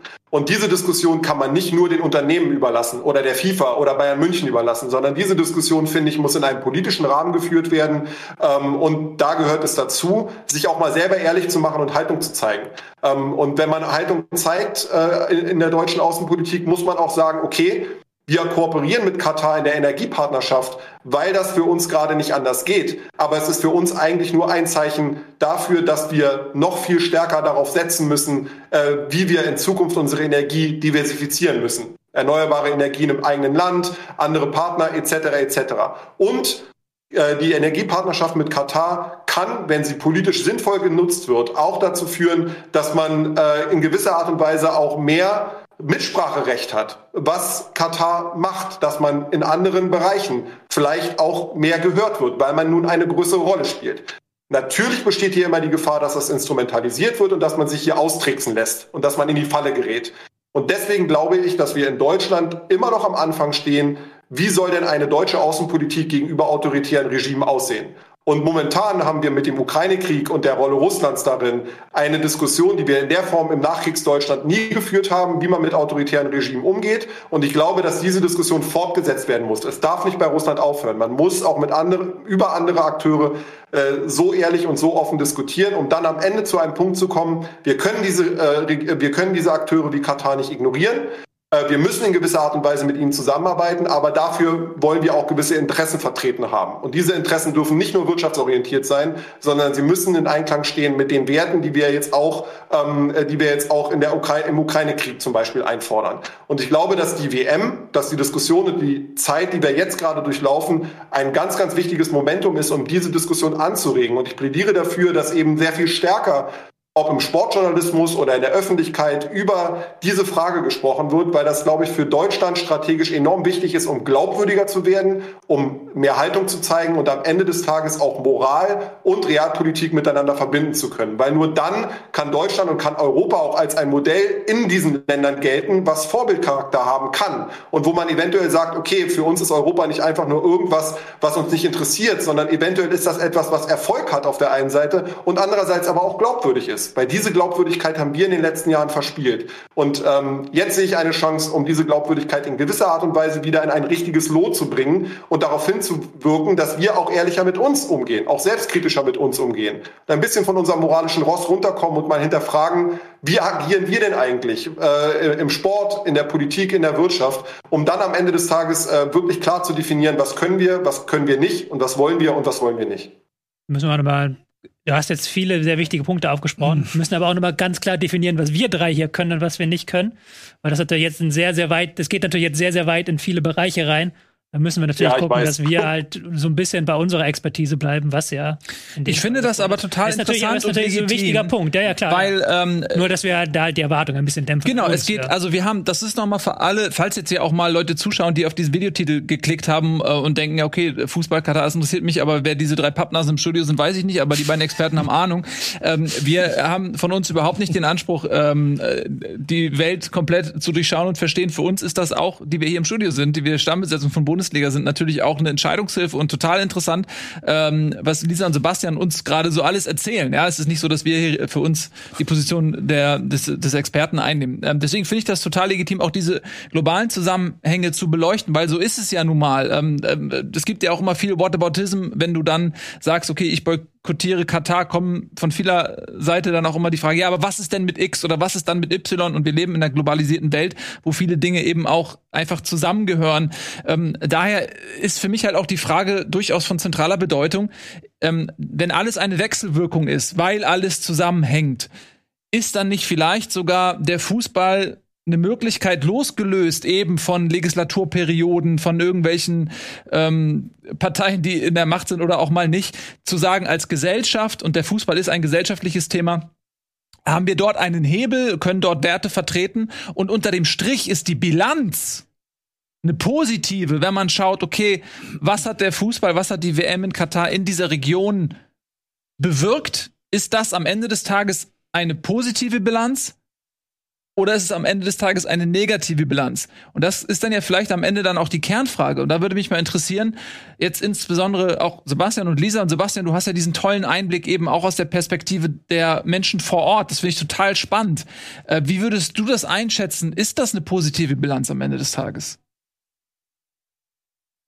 Das ist eine wirklich super schwierige Frage. Ähm es hängt extrem stark von der Perspektive ab. Äh, ich glaube, für die, für die Menschen vor Ort ist es in gewisser Art und Weise eine positive Entwicklung, weil man, wie gesagt, Teil dieser globalen Fußballfamilie geworden ist. Ähm, unabhängig davon, wie verkracht diese Fußballfamilie ist und, und äh, wie unehrlich sie ist und wie korrupt sie sein mag, glaube ich, spielt das, spielt das trotzdem bei vielen Menschen eine Rolle. Ähm, für mich persönlich wenn ich vor Ort bin, habe ich das Gefühl, dass, dass die WM ähm, dazu beigetragen hat, dass viele Menschen, nicht unbedingt Regierungen, aber viele Menschen in den Ländern ähm, sich auch stärker damit auseinandersetzen müssen, wenn sie kritische Fragen bekommen. Ähm, und wenn Sie haben zum Beispiel ähm, jetzt erfahren müssen, dass Journalisten nachfragen, dass Journalisten in ihr Land kommen, äh, dass dass da kritisch nach Menschenrechten nachgefragt wird und so weiter. Ich glaube, und äh, das ist wirklich nur ein rein subjektiver Eindruck,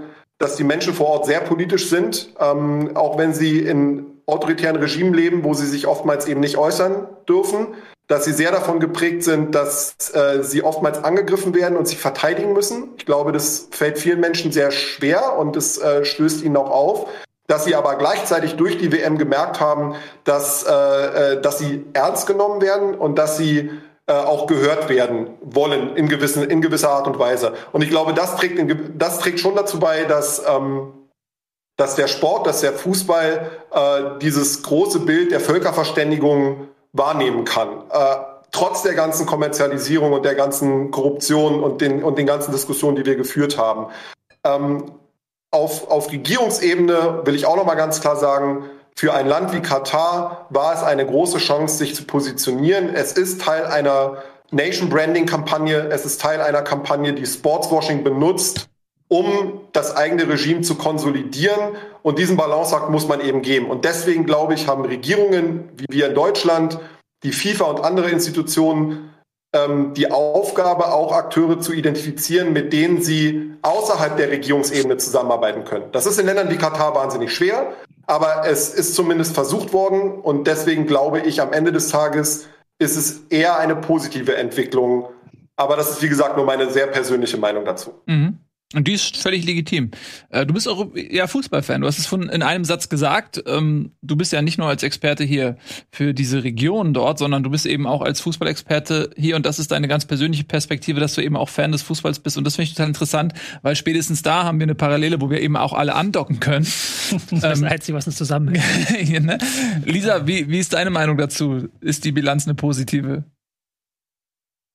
Nun, ich bin ja ganz transparent und bin absolut keine Kennerin des katarischen Volkes. Ich war noch nie in Katar, von dem her jetzt hier eine individuelle Bilanz zu ziehen, auch für die Menschen vor Ort, finde ich sehr schwierig, vor allem auch, weil die WM ja noch gar nicht stattgefunden hat. Mhm. Was ich schon gesagt habe, für all jene Menschen, die durch die WM geschädigt wurden und geht in die Tausende, ähm, in die Zehntausende, ist das natürlich ein einziges Fiasko, eine Menschenrechtskatastrophe.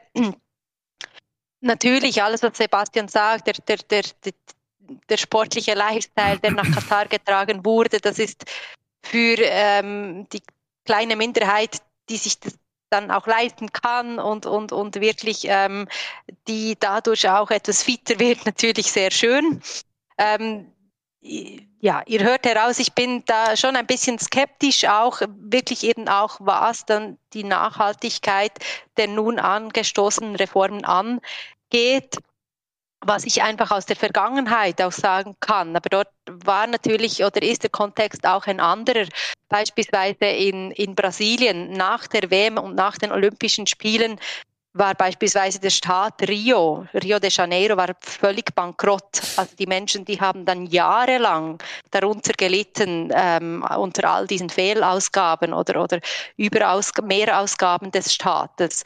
In, in, in Russland wurde wegen der WM eine sehr einschränkende Gesetzgebung, ähm, zur, was die Versammlungsfreiheit angeht, eingeführt die bis heute nicht aufgehoben wurde. Gut, heute haben wir einen Punkt der Repression in Russland ähm, erreicht, der, glaube ich, irgendwie ähm, ja in der jüngeren Geschichte so noch nicht da war. Aber ich denke, bis jetzt sind die Beispiele quasi die auch die die die die Legacy, also was die WM dann auch hinterlässt aus Sicht der Menschenrechte ging das eher ins Negative, denke ich ganz, ganz klar. Die Prognose für Katar, die kann ich schlicht ähm, nicht stellen.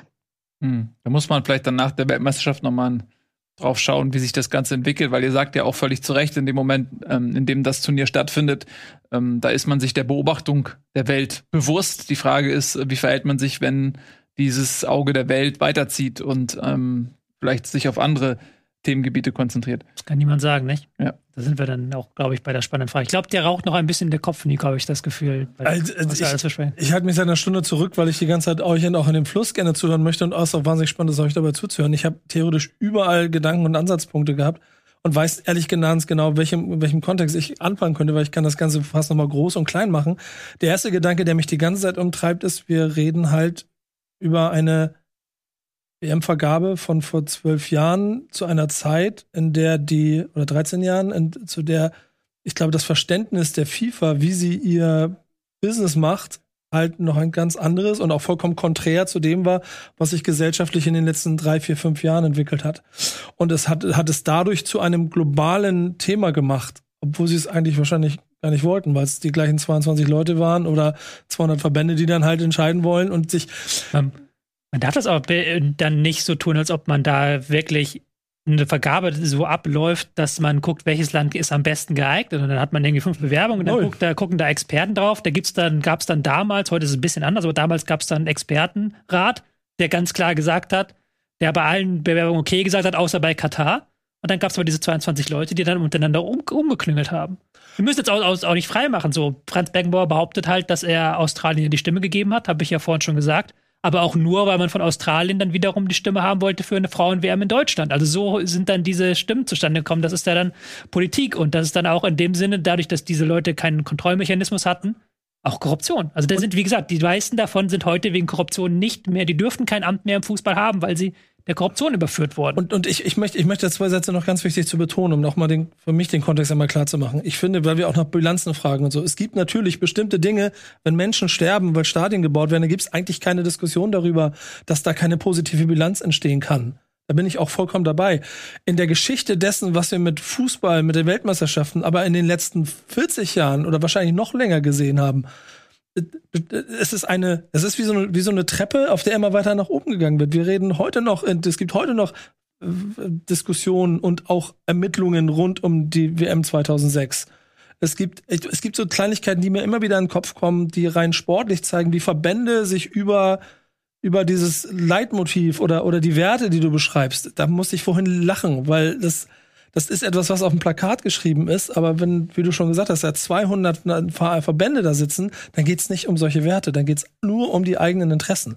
Und das bleibt ja auch immer so. Die, die Olympischen Spiele 1996 ist immer mein Wunderbeispiel dafür. 100 Jahre nach den bestehenden Olympischen Spiele. Athen bewirbt sich. Wo gehen sie hin? Nach Atlanta zu Coca-Cola.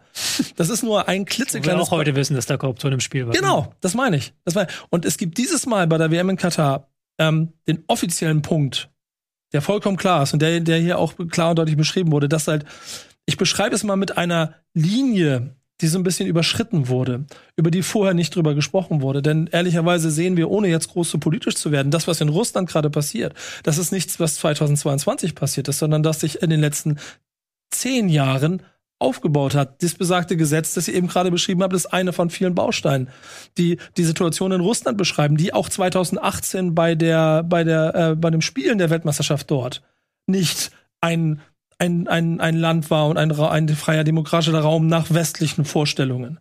Wir haben andersrum, aber zum Beispiel auch im Handball, ich springe ein bisschen in den Sportarten, seht es mhm. mir nach, aber wir, wir haben im Handball die Situation, dass es, glaube ich, Katar, glaube ich, jetzt schon drei oder vier WM mitgespielt hat, als Katar einmal, glaube ich, Vize-Weltmeister, sind sie sogar Weltmeister geworden. Auf jeden Fall haben, sind sie sehr, sehr weit gekommen.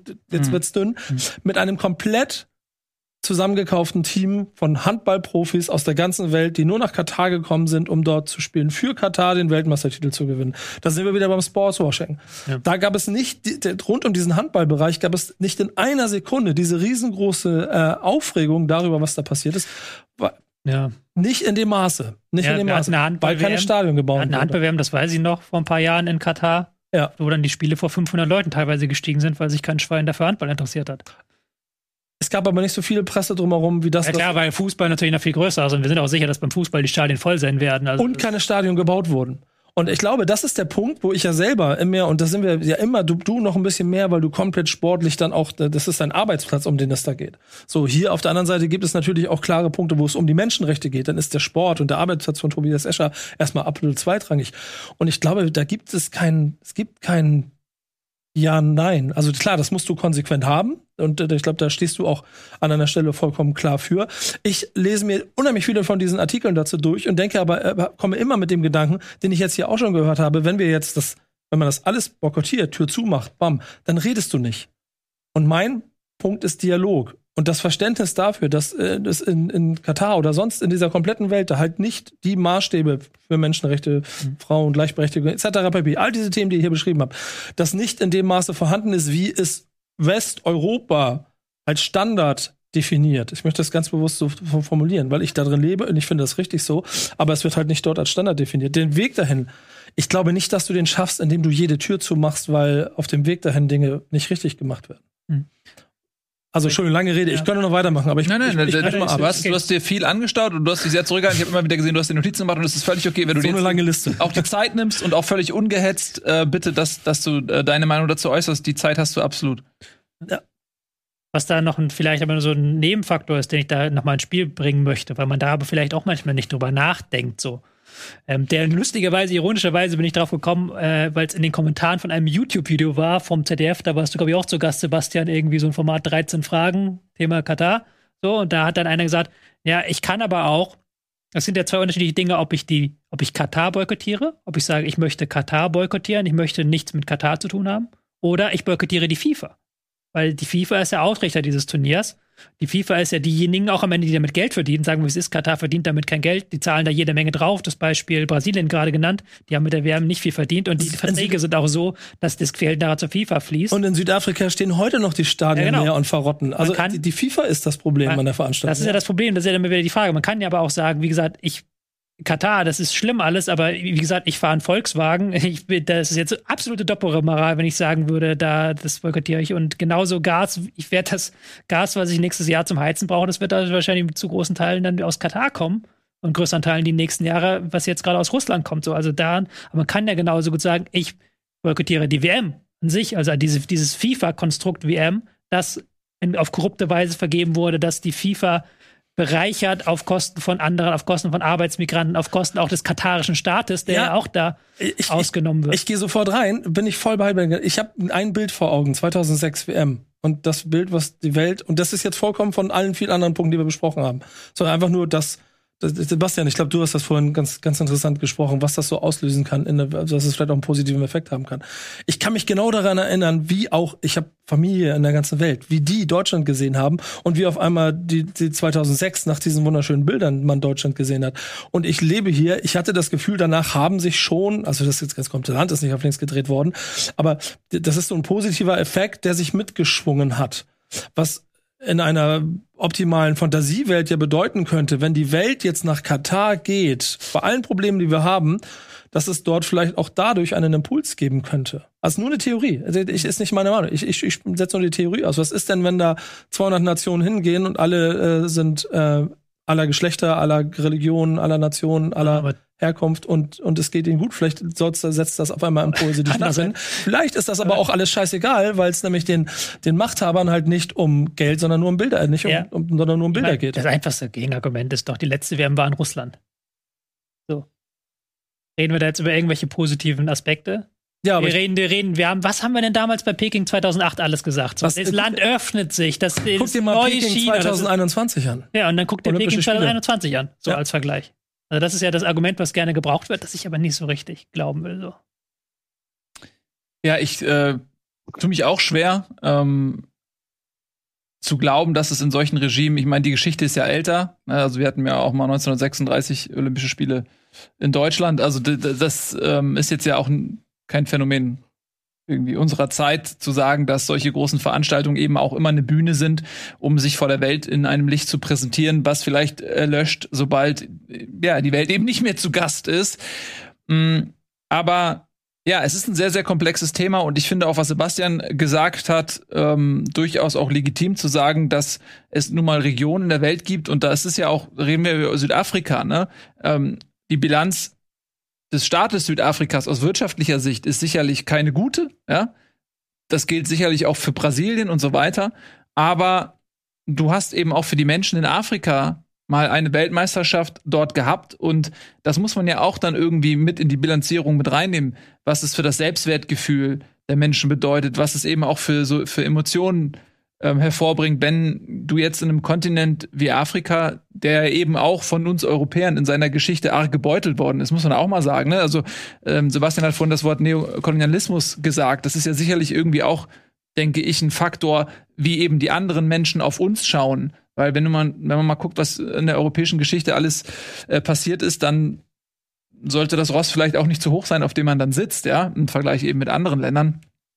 Aber das ist, das meine ich, vielleicht ist ja eben das auch für, für den ganzen Nahen Osten, dass man dort eine Weltmeisterschaft hat, dass man den Menschen das dort zutraut und sie als Gastgeber eben auch ernst nimmt. Mhm. Ähm, das kann ja eventuell tatsächlich auch was in den, in den Köpfen, in den Herzen der, der einzelnen Menschen dort bewegen, dass dort vom Regime her große nachhaltige Änderungen Fuß fassen, glaube ich persönlich auch eher nicht. Und da muss man auch vielleicht nochmal auf das Thema Winter-WM eingehen in dem Zusammenhang, weil man muss es auch sagen, ich fand das auch, finde das auch die Vergabe damals skandalös und wenn man darüber nachdenkt, dass sie damals halt riesige Kühlanlagen einbauen wollten, um die Stadien, wo es an einem Ort, wo es im Sommer 40 Grad ist, wollten sie offene Stadien runterkühlen auf 20 Grad. Das ist eine wahnwitzige Idee, dass da irgendjemand gesagt hat, ja, finde ich cool, machen wir mal. Aber auch andere Zeiten, wie du es gerade schon gesagt hast, 2010. Aber wenn man darüber na genauer nachdenkt, wenn du halt sagst, die WM muss immer in diesem Juni-Monat und Juli stattfinden, wo es halt bei uns in Europa gerade das beste Wetter zum Fußballspielen mhm. ist, dann schließt du einfach ganz viele Länder auf der Welt aus. So, dann sagst du halt, es wird nie eine WM in Arabien stattfinden, es wird nie eine WM in Nordafrika stattfinden. Teile von Chinas brechen auch komplett weg.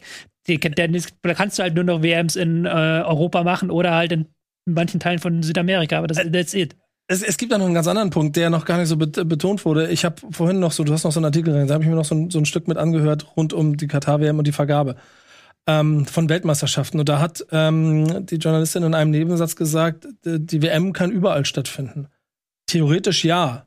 Praktisch haben wir im Prinzip, also ich glaube, die WM in Deutschland war eine, die ist noch einigermaßen plus minus null ausgegangen, weil es ein reiches Land ist und alle davon profitiert haben. Wissen wir nicht genau. Ich glaube, seitdem krächzt jedes Land, mal Russland, wer weiß, aber so auf jeden Fall Brasilien äh, hat, also Südafrika, haben richtig wirtschaftliche Probleme gekriegt.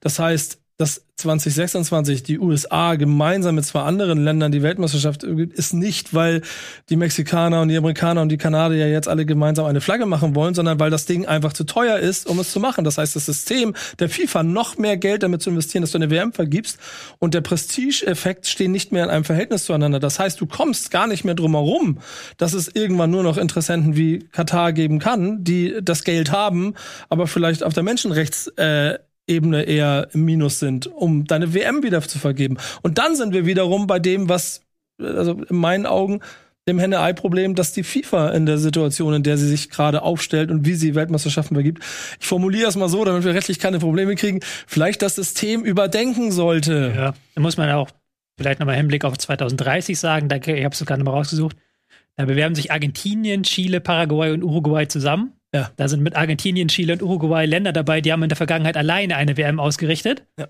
Bulgarien, Griechenland, Rumänien und Serbien, also quasi ganz Südosteuropa und Spanien und Portugal, weil auch der Spanien-Land, das schon mal alleine die Weltmeisterschaft ausgetragen hat, das geht gar nicht mehr anscheinend, wenn du nicht ein reicher Ölstaat bist oder ein reicher Rohstoff oder ein reicher Gasstaat wie Russland und damit dein Sportwurstchen betreiben willst, geht das nicht mehr. Und, und ich, ich, jetzt, ihr sitzt dahinter, ich, ich, ich, das ist eine Frage, die mich die ganze Zeit auch nochmal diesbezüglich interessiert. Ich weiß nicht, wer, wer mir da helfen kann.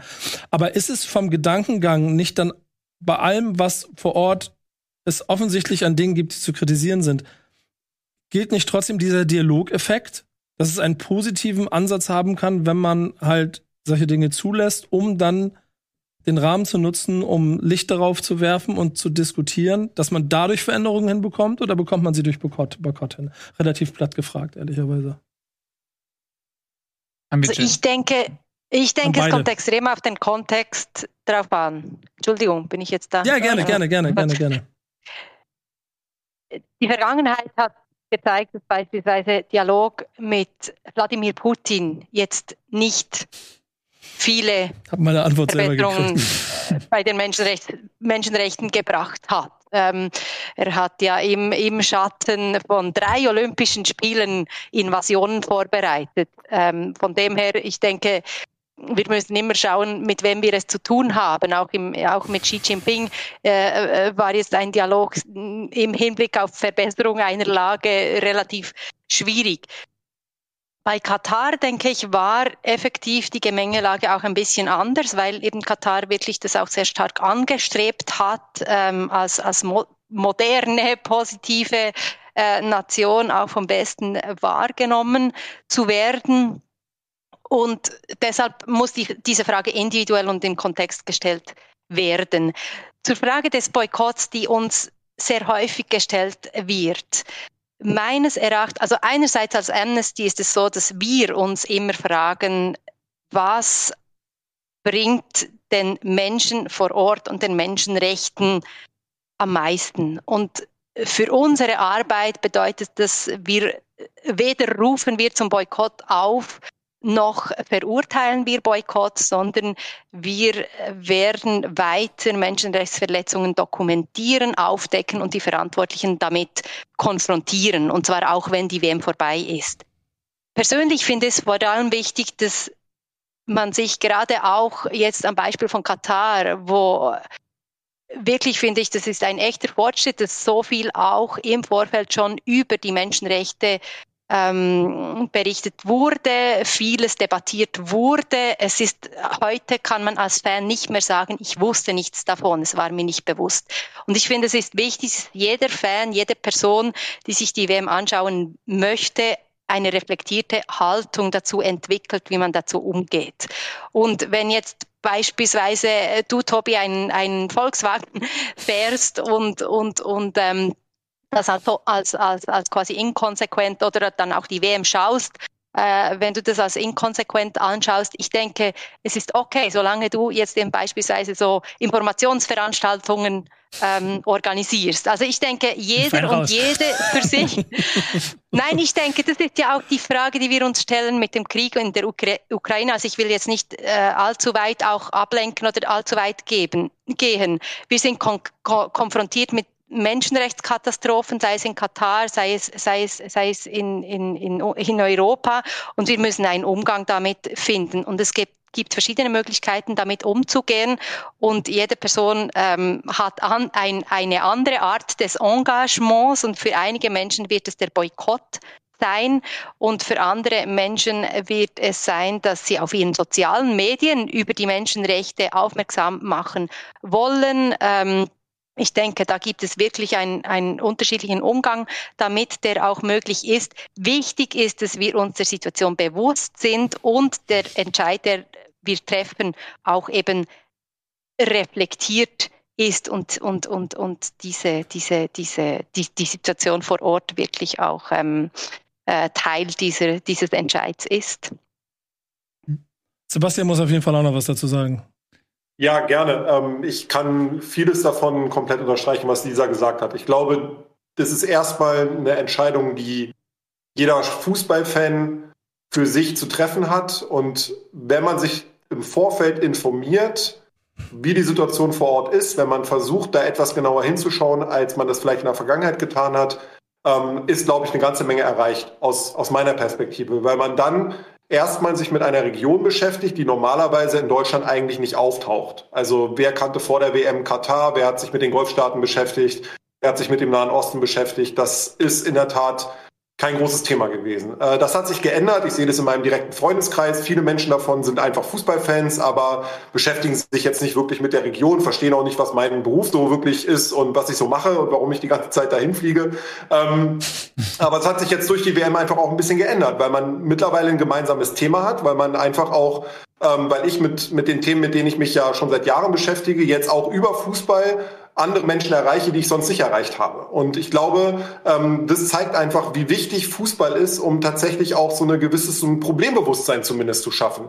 Nicht nur ähm, und am Ende des Tages die Leute entscheiden, ähm, boykottiere ich eine WM, weil ich Katar als Land boykottiere, boykottiere ich eine WM, weil ich die FIFA boykottieren möchte boykottiere ich sie gar nicht, weil ich einfach mal schauen möchte, wie sieht es denn wirklich vor Ort aus? Kann ich denn mit Arbeitsmigranten zum Beispiel selber ins Gespräch kommen und mal fragen, wie geht's denen so oder geht das gar nicht?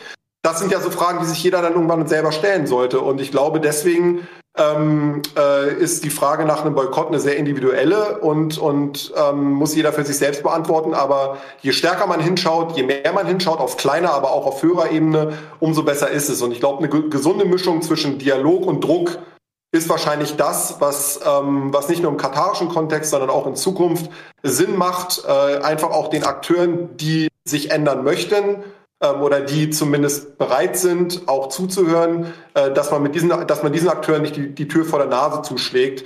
Ähm, und das gilt für Regierungen, das gilt aber noch viel stärker eben für die Menschen, die in diesen Ländern, in, in diesen Ländern leben ähm, und die in dieser Region leben. Ich will jetzt nicht immer nur auf Katar schauen, weil es ist ein sehr, sehr kleines Land. Aber wir reden hier eben auch über die Nachbarstaaten und über eine gesamte Region. Und da gibt es äh, sehr, sehr viele Gruppen und Akteure, ähm, äh, die gehört werden wollen. Darf ich eine ganz kurze, schnelle Hinterherfrage stellen? Ich habe ganz also in ganz vielen Artikeln auch immer dieses Bild gelesen von, ich formuliere es das mal salopp, dass Katar in Anführungsstrichen die Coolen da unten sind, weil sie einen Schritt weiter gehen als viele andere Länder drumherum. Kannst du das kurz in zwei Sätzen bestätigen oder äh, widerlegen? Also ob sie deswegen cooler sind äh, als andere, weiß ich nicht. Auf jeden Fall sind sie in vielen Bereichen Vorreiter. Und ähm, Sport ist tatsächlich einer dieser Bereiche, in denen Katar den anderen Ländern, vor allen Dingen eben den Emiraten und Saudi-Arabien, äh, sehr, sehr weit voraus war. Und man sieht jetzt, dass zum Beispiel Saudi-Arabien vieles von dem, was Katar im Sportbereich macht, äh, kopiert ähm, und, und versucht sich eben äh, ähnlich positiv zu positionieren wie Katar. Ich glaube, dass es im saudischen Kontext einfach extrem viel schwieriger ist, weil, weil dieses Land noch viel umstrittener ist, was die Menschenrechtssituation angeht. Wir hatten jetzt gerade 81 Hinrichtungen, äh, Rekord für Saudi-Arabien in den letzten Jahrzehnten. Ähm, wir hatten jetzt einen Anschlag in der Nähe des Formel-1-Rennens. Also äh, das ist nicht, das, das kann man nicht eins zu eins kopieren. Ähm, was ich aber glaube, ist, dass die WM in Katar dazu geführt hat, dass Sport eben in den anderen Ländern, in der Region als solches auch noch mal viel intensiver wahrgenommen wird. Aus, aus negativen sowie aus positiven Gründen. Ähm, es wird als Instrumental, Instrument gesehen, um sich selbst mächtiger und wichtiger und, und positiver darzustellen, als man eigentlich ist. Es wird aber auch innerhalb der Gesellschaften als ein, als ein neuer Wert angesehen, ähm, den Sport eben in der Form so nicht darstellt. Und ich glaube, es ist einfach nicht so leicht zu beantworten, ob es dann am Ende ein, eine positive oder eine negative Wirkung hat, weil eine solche WM hat so wahnsinnig viele komplexe Auswirkungen auch innerhalb der Region, innerhalb der unterschiedlichen Gesellschaften, die dort leben. Und es gibt auch genug Menschen, die die WM in Katar wirklich doof finden, auch in den, auch in den Ländern dort. Aber ähm, ich glaube, allein, dass wir jetzt darüber sprechen, für diese Zeit, in der wir hier heute zusammensitzen, dass es so viele Artikel, Sendungen, Berichte, Diskussionen darüber gibt. Allein das zeigt, glaube ich, dass diese Diskussion notwendig ist und dass diese Diskussion nicht auf Katar beschränkt bleiben darf, sondern wir müssen uns mit dieser Region beschäftigen. Wir müssen hinschauen, was im Sport dort passiert. Und dann verstehen wir auch, wie wir mit solchen Ländern in Zukunft umgehen können, um zum Beispiel Probleme, wie wir sie jetzt mit der Katar-Vergabe haben, hatten, in Zukunft vielleicht hoffentlich nicht mehr haben werden. Wir haben auf jeden Fall hier noch super viel Gesprächsbedarf. Aber es ist ähm, so, dass ähm, wir euch eigentlich für 90 Minuten gesagt haben, dauert die Sendung. Da die, diese 90 Minuten sind wir jetzt schon hinaus und ich weiß, dass ihr äh, beide noch Termine habt. Deswegen würde ich sagen, dass wir an dieser Stelle euch verabschieden mit einem herzlichen Danke. Noch einmal die Frage an dich, Sebastian. Du schreibst gerade ein neues Buch. Wann und wie kann ich es lesen und wie kann man dich sonst verfolgen? Ja, äh, mein neues Buch ähm, wird äh, im September 2022 erscheinen, also zwei Monate äh, vor der WM und wird sich eben genau mit der Frage stellen, mit der Frage beschäftigen, die wir heute diskutiert haben. Wie sollte unsere Politik gegenüber den Golfstaaten aussehen und was können wir aus der WM lernen? Und der, der Titel ist Menschenrechte sind nicht käuflich. Und man kann mich verfolgen bei Twitter, ähm, äh, bei Instagram und auch bei Facebook, falls das noch jemand nutzt. Der eine oder andere. Vielen lieben Dank, ähm, Dr. Sebastian Sohns, mhm.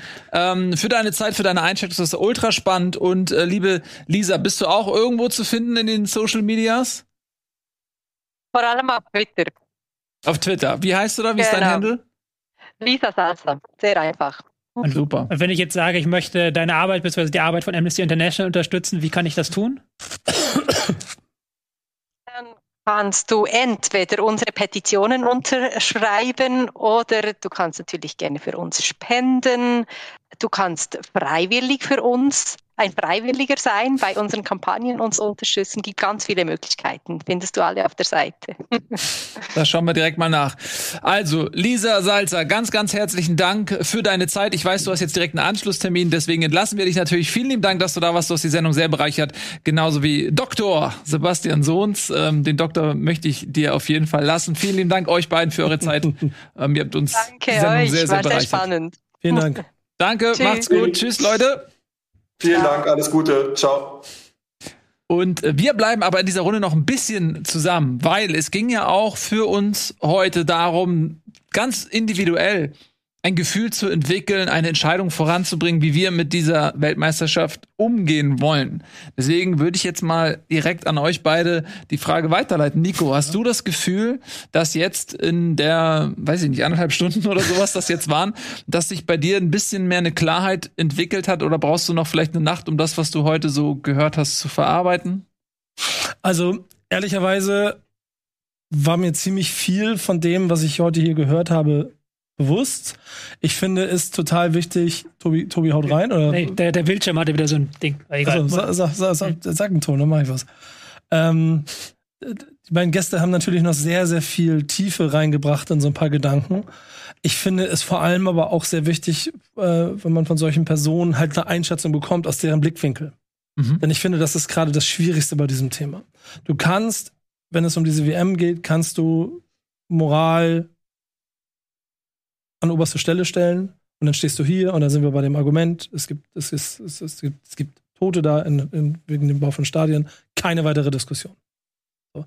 Und von dort aus kannst du dich aber herantasten. Und wenn du, wenn, ich finde, wenn du beiden zuhörst, merkst du, dass es schon irgendwie sinnvoll ist, Wege zu gehen und, und, und vielleicht Brücken zu bauen und vielleicht auch über einen zweiten Punkt nachzudenken, vielleicht sogar über einen Schatten drüber zu springen. Weil sonst befinden wir uns ziemlich schnell bei Whataboutism, was du schon gesagt hast.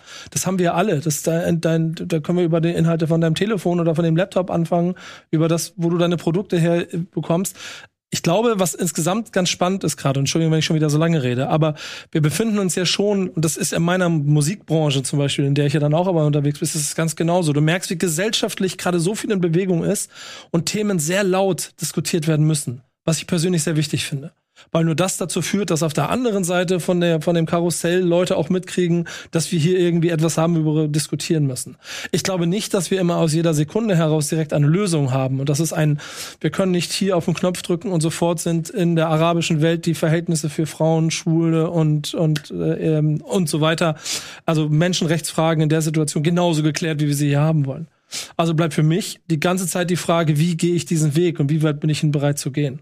So. Und dann greift hier für mich persönlich auch verschiedene Ebenen von der journalistischen über die Fan, Konsumenten bis hin vielleicht zu einer, weißt du selber, bis zu einer, bis zu irgendwie einer, einer Person des öffentlichen Lebens, die an irgendeiner Stelle auch für etwas steht.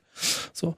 Und ähm, lange Rede, kurze Antwort. Ich glaube, ich weiß bis heute noch nicht genau, was, mein, was meine wirkliche Antwort darauf ist. Ich merke nur, dass, und das hat mir dieses Gespräch gebracht, dass ich nicht schwarz-weiß denken darf. Mhm. Weil selbst von deren Seite kommt etwas, das mir das Gefühl gibt, okay, ich kann in die eine oder in die andere Richtung gehen ähm, und kann es für mich verargumentieren. Weil am Ende sind es politische Fragen, die gestellt werden. Weil alle Diskussionen, die wir jetzt darüber führen und die auch in den letzten drei Monaten geführt wurden, bringt Robert Habeck gerade ins Wanken dadurch, dass er dafür sorgt, dass dein Gas und dein Gas morgen aus Katar kommt. Was machst du denn dann? Tobi. Ja, ganz, ganz schwierig, ganz, ganz schwierige Situation. Ich habe es ja schon mehrfach angedeutet. Ähm, für mich ist ja nochmal Unterschied. Wir haben ja Katar als Wirtschaftspartner, aber auch die FIFA als Austrag mhm. Auftraggeber. Man muss halt ganz klar sagen, diese Vergabe nach Katar war und ist ein Skandal. Ja. Da gab es Korruption. Das, das, war, das war keine in irgendeiner Form Wahl, wie man sie sich vorstellt von einem modernen Verband. Das war eine korrupte Wahl, egal ob nun jetzt nur die Kataris korrupt waren oder alle korrupt waren oder ob da. Es war eine korrupte Wahl, also es war keine faire Wahl. Ähm, es ist ein Ort, der die WM war auch wenn ich nochmal gesagt habe, das Winterargument zählt für mich so richtig, aber man muss auch nochmal betonen, die WM war für den Sommer ausgeschrieben und die WM hätte da im Sommer gar nicht hinvergeben werden dürfen. Jede Expertenkommission hätte da sagen müssen, nein, das, kann, das darf nicht sein. Insofern, ja, man muss halt auch nochmal betonen, ich habe das Thema aufgeschlagen, was war es? Selbst die FIFA sagt ja, dass da 34 Menschen gestorben sind seit 2015 auf den Baustellen. Wir haben jetzt gerade noch eine viel höhere Zahl gehört von allen Menschen. Wie viel genau jetzt mit diesen Stadien gestorben sind, das weiß niemand. Aber ich kann mit ziemlicher Sicherheit sagen, dass wenn das in Australien stattgefunden hätte oder in den USA, dass dann weniger Menschen auf dem Bau, an dem Bau dieser Sachen gestorben sind. Also das ist ein, weil du vorhin die Frage gestellt hast nach, ist nun Netto Plus oder Minus? Mhm. Die Leute, die da dort gestorben sind, ist das ziemlich sicher ein Netto Minus. Mhm. Das ist nochmal alles, was man auch, denke ich, da immer wieder betonen muss, dass, de, dass dem so ist, weil da eben bestimmte Rechte, die finde ich auch nicht irgendwie, die man auch nicht mit Kultur oder sowas verhandeln kann, sondern ich glaube, das Recht auf ein Menschenleben und das Recht auf eine sichere Arbeit ist ziemlich kulturfrei. Und die wurden da mit Füßen getreten, so. Das muss man auch ganz offen und ehrlich sagen. Gleichwohl ist, bin ich in einer anderen Situation noch als andere Fans, weil was reden wir denn, wenn wir von dem Boykott reden? Wenn der normale Fan Boykott macht, ist das eine sehr, sehr einfache Situation, blöde das klingt. Klar, für uns, wir alle lieben Fußball, das ist unsere liebste Freizeitbeschäftigung. Am Ende des Tages ist es eine Freizeitbeschäftigung. Dann mache ich vier Wochen was anderes als Fußball-WM zu gucken, dann gehe ich mit meiner Familie raus. Man verliert etwas an Lebensqualität, aber man verliert jetzt noch nichts Großartiges so. Wenn ich jetzt sagen würde, ich boykottiere diese WM komplett, ich mache dazu gar nichts, ich gucke mir die Spiele nicht an, ich mache dazu keine Artikel, wir machen hier keine Sendung, geht mir ein finanziell nicht unerheblicher Betrag verloren. Dann geht es jetzt nicht darum, dass ich dann auf Hartz IV falle oder sowas, aber dann muss ich schon deutlich den Gürtel enger schnallen in den kommenden Monaten und Jahren. Und dann ist dann wieder dann eine ganz andere Dimension dabei. Diese Dimension, wie viel ist man bereit für welchen Punkt auszugeben? An welchem Punkt bin ich bereit, auf etwas zu verzichten, hm. um halt da einen Punkt zu machen? Da bin ich, habe ich für mich selber noch keine abschließende Antwort gefunden. Du, du musst gleich auch mal einsteigen, ne? Ich, ich denke ja auch immer noch darüber nach, dass wir über etwas reden, was 2009, 10, 2010 verga- vergeben wurde und mit dem wir nun mal handeln müssen jetzt. Egal, welche Art von Boykott man jetzt wählt. Und ich bin, wie gesagt, aber ähm, du, du, du, du änderst nichts an der Tatsache. Sie ja, wird nicht deshalb nicht stattfinden. Man muss fairerweise auch sagen, zwischen 2010 waren zwölf Jahre, da waren diverse Veröffentlichungen vom Guardian, vom ZDF, vom ARD, die da sehr viel Arbeit geleistet haben, die Korruption beleuchtet haben, die Situation beleuchtet haben. Da gab es genug Möglichkeiten noch zu sagen, hey, Katar nehmen wir weg. Wir genau. ziehen da jetzt USA vier Jahre vor oder wir geben es jetzt irgendwo hin, wo halt schon Stadien stehen. So. Aber das ist nicht unser, das ist nicht unser Turn. Nee, das ist nicht unser Turn, aber es gab es. Also es ist nicht so, genau. dass irgendwie 2010, ups, wurde Katar vergeben und seitdem, naja, ist halt vergeben. Jetzt ist halt äh, nee, ich, in den Brunnen gefallen. Ich, ich, bin ja eher hier auf unserem, unserem Schreibtisch ja, gerade. So den Möglichkeiten, die wir haben, die, wie, wie man damit umgeht und ehrlicherweise dann ja auch jeder da draußen, der so ein kleines bisschen mit näher dran ist. Hm. So. Ähm, dann bleibt, also es ändert sich nicht dadurch. Du veränderst es nicht, dass es stattfindet. Und natürlich ist Ignoranz ein, ein Mittel, dass du, also, oder, oder wie nennt man das, also, ne? Boykott, Boykott ein Mittel, um dann halt, dass da weniger äh, Interesse dran stattfindet. Ich habe es bei mir ganz privat jetzt aus, an, der, an den Olympischen Spielen in Peking gemerkt gerade. Ich habe mein ganzes Leben lang jede verdammte Olympische Spiele von A bis Z geguckt irgendwie. Ich habe nicht eine Minute geguckt, weil ich, weil ich irgend, mein Bauch mir irgendwo zwischendurch gesagt hat, nee, ey, es ist auch irgendwann mal gut mit den Sachen, die. Mhm. Also wir, wir, wir können das fast jetzt riesengroß aufmachen. Wir, wir, wir gucken Champions League, wir machen, wir reden darüber. Und da prangt überall Katar auf den, auf den Trikots. Und es ist Hauptsponsor von irgendwelchen Veranstaltungen, über die wir reden die wir uns angucken, über die wir privat kommunizieren, über die wir öffentlich kommunizieren. Ich glaube, der entscheidende Faktor ist gerade genau das, dass dieses Bewusstsein darüber entstehen muss. Dass du im Kleinen eine Ohnmacht hast und gar nicht so viel tun kannst, dass du in einer breiteren Masse aber etwas tun kannst. Und da ist die Frage, ob der Boykott das eine ist oder, und das finde ich ehrlicherweise gerade ganz spannend daran, dieser ständige Diskurs. Mhm den merke ich, ich weiß nicht, ich glaube nicht, dass es in, in Katar sehr viele Menschen gibt, die Bundesliga gucken und mitkriegen, was wir in der Runde gesagt Falls haben. Falls doch, schreibt's in die Kommentare. ja, genau. ähm, und damit werden wir dann auch mit den Menschen, die da, weil das ist ja das erste Argument, was kommt.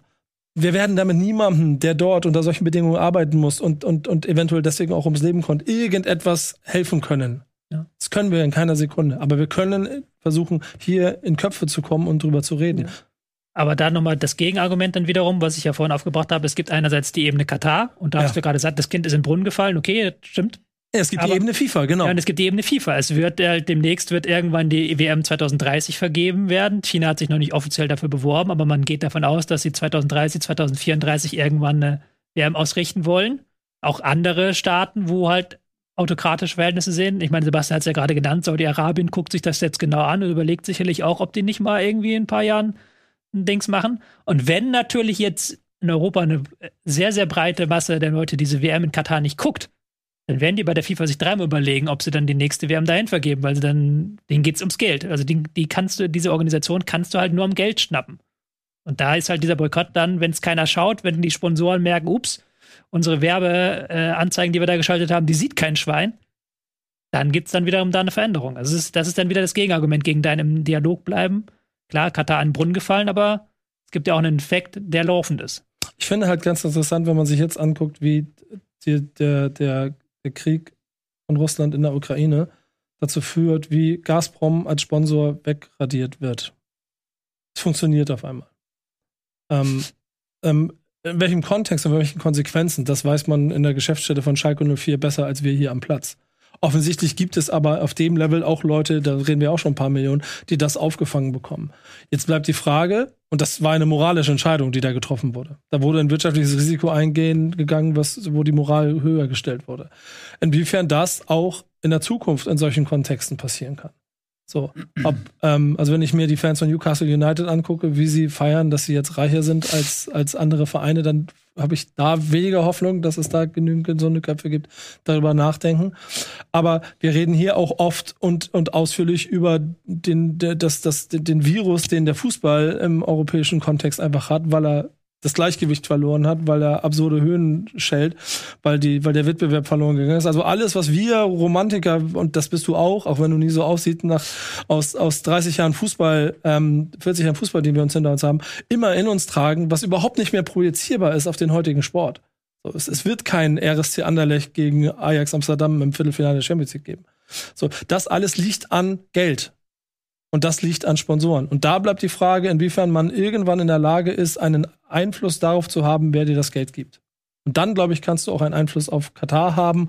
Vielleicht nicht mehr, vielleicht nicht mehr ganz so viel für diese WM. Ich glaube, die Tatsache, dass so viel öffentlich geredet wird weltweit, sorgt schon dafür, dass man vor Ort auf jeden Fall den Teppich sauber machen will.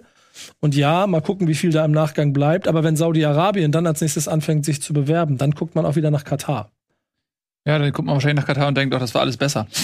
ähm, ich fange mal vorne an. Also ich, als damals die Weltmeisterschaft nach Katar vergeben wurde, hatte ich in erster Linie mal einen großen ähm, emotionalen Aufschrei in mir, einen durch Tradition gespeisten Schrei, weil für mich persönlich die Weltmeisterschaft immer so eine Konstante war und die besagte, es, sie findet erstmal in einem Land statt, in dem eine fußballbegeisterte Basis herrscht, weil die Vergabe immer wie eine große Belohnung erschien für mich.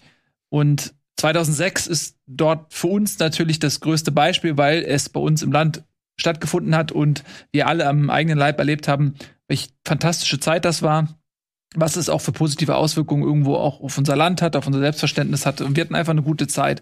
Ähm, und das hast du immer wieder gesehen, wie Länder wie England, das war eine große Tragödie, dass die so lange die Weltmeisterschaft nicht bekommen hatten. Ja, die haben sich ähm, oder immer noch empfinden sie sich als Mutterland des Fußballs und diese Sehnsucht danach, mal wieder Gastgeber sein zu dürfen. Das ist eine zutiefst emotionale Geschichte.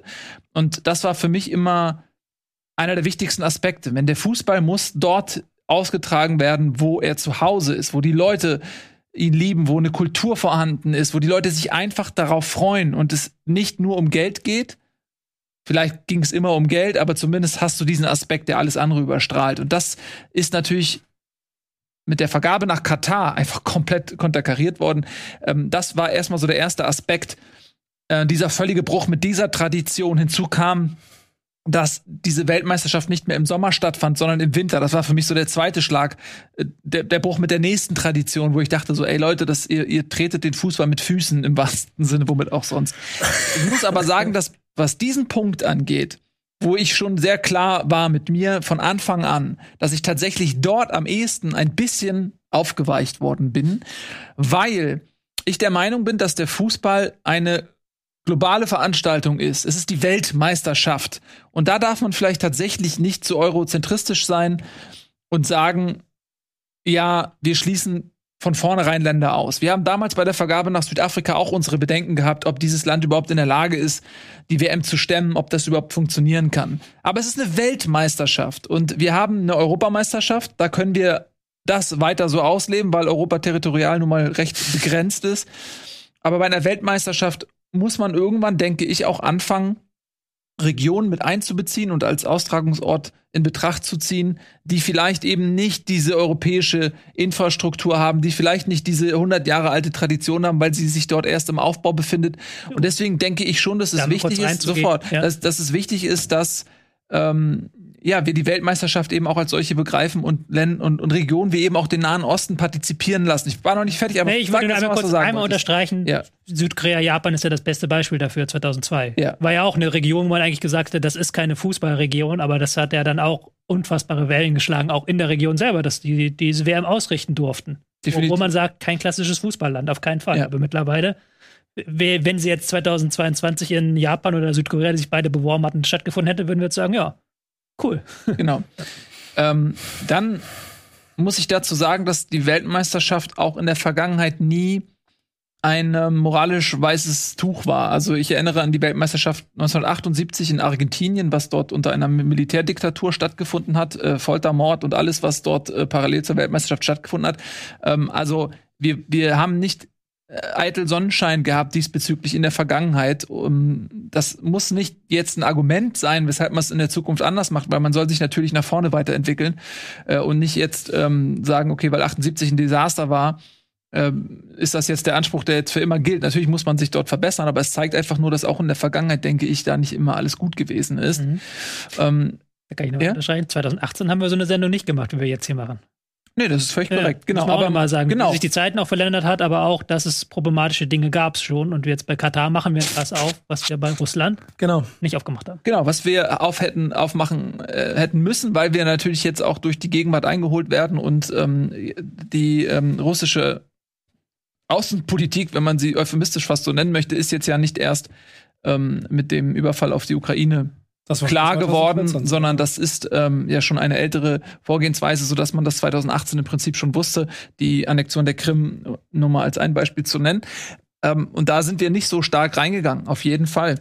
Ähm, für mich ist es aber so, dass ich in erster Linie oder dass ich trennen möchte zwischen FIFA und Fußball und der Weltpolitik, weil es gibt auf der Welt viel Ungerechtigkeit, es gibt auf der Welt super viele Werte, die wir mit unserem Selbstverständnis ablehnen müssen. Und da bin ich auch bei dir, Tobi. Da gibt es auch we wenig Raum für Grautöne. Ähm, ich bin auch immer Freund davon zu sagen, okay, ich versuche mich reinzuversetzen in andere Kulturen, in andere Lebensweisen und versuche nicht äh, quasi nur mit meiner ähm, deutschen Kartoffelsichtweise das auf die ganze Welt ähm, zu legen und zu sagen, das ist das einzig Wahre, sondern aber es gibt halt gewisse Dinge und dazu zählen nun mal zählt Gleichberechtigung. Es gibt für mich zum Beispiel keine Diskussionsgrundlage zu sagen, dass Frauen in irgendeiner Kultur weniger Rechte haben sollten als Männer. Ähm, und das, da kann ich mich, glaube ich, frei machen zu sagen, dass es jetzt ein, eine sehr deutsche oder europäische Sichtweise ist, sondern das ist einfach die richtige Sichtweise. Und da gibt es keine Diskussion. Über andere Dinge kann man vielleicht diskutieren und bei diesen Punkten kann man halt nicht drüber diskutieren. Meine Meinung zumindest zu diesem Thema. ähm, und für mich war der Fußball immer, oder in, in meiner idealisierten Welt, die natürlich völlig weltfremd ist, aber ist halt der Fußball etwas, eine Bewegung, die eben frei ist. Ich habe es vorhin gesagt, frei von Legislaturperioden, Perioden, frei von irgendwelchen Staatsformen, sondern der Fußball an sich ist ein Wert, ist eine Kultur, die es zu schützen gilt und die für mich ganz tief verankert ist in meiner eigenen Biografie, weil ich bin mit sechs oder fünf im Fußballverein eingetreten.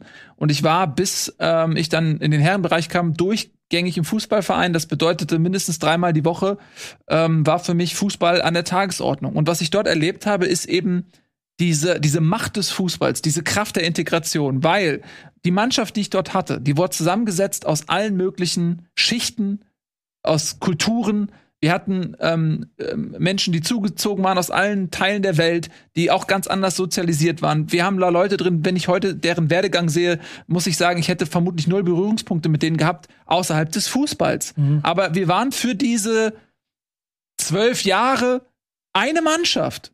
Und man, so, und das ist die Kraft des Fußballs. Wenn, wenn du heute auf eine Wiese gehst, es ist total egal. Das sind, das sind Menschen, mit denen du vielleicht einfach nie was zu tun haben wollen würdest. Aber in dem Moment, wo du auf der Wiese Fußball spielst, ist alles vergessen. Du spielst mit den Leuten Fußball. Und das ist diese unglaubliche Macht des Fußballs. Und das ist für mich eben die Fußballkultur. Dass du wirklich alles in diesen Sport integrieren kannst, unabhängig von, von diesen ganzen Unterschieden, über die man sich vielleicht außerhalb des Sports definiert. Und da, und da ist für mich halt die FIFA als Dachverband so wichtig, diese Werte, die der Fußball hat, zu vertreten. Und ich fühle mich in erster Linie von der FIFA verraten in meinen ganz persönlichen Auffassungen dieser Werte, wenn ich sehe, wie sie damit umgehen, wenn ich sehe, wie korrupt das Ganze ist. Und da muss man natürlich juristisch auf seine Wortwahl aufpassen, aber äh, machen wir uns nichts vor. Die Vergabe der Weltmeisterschaft ist ein höchst korrupter Vorgang und immer gewesen. Und da denke ich, dass wir als Fußballbegeisterte Menschen in erster Linie die FIFA zur Verantwortung ziehen müssen. Und du hast gerade gesprochen, Russland und Gazprom. Das, was jetzt passiert in der, in der zumindest mal westlichen Welt, aber auch in vielen Teilen anderer ähm, Regionen, wie, wie konsequent man jetzt auf Russland schaut und die da nicht mit davonkommen lässt mit diesem völkerrechtswidrigen Angriffskrieg mit unzähligen Kriegsverbrechen, die schon jetzt dokumentiert sind. Die Vehemenz der Sanktionen, die, die, die Solidaritätsbekundungen, die man auf der ganzen Welt sieht, äh, das Fordern an die Firmen, die globalisiert sind, zu sagen, ihr zieht euch aus Russland zurück, weil wir das nicht mehr tragen wollen.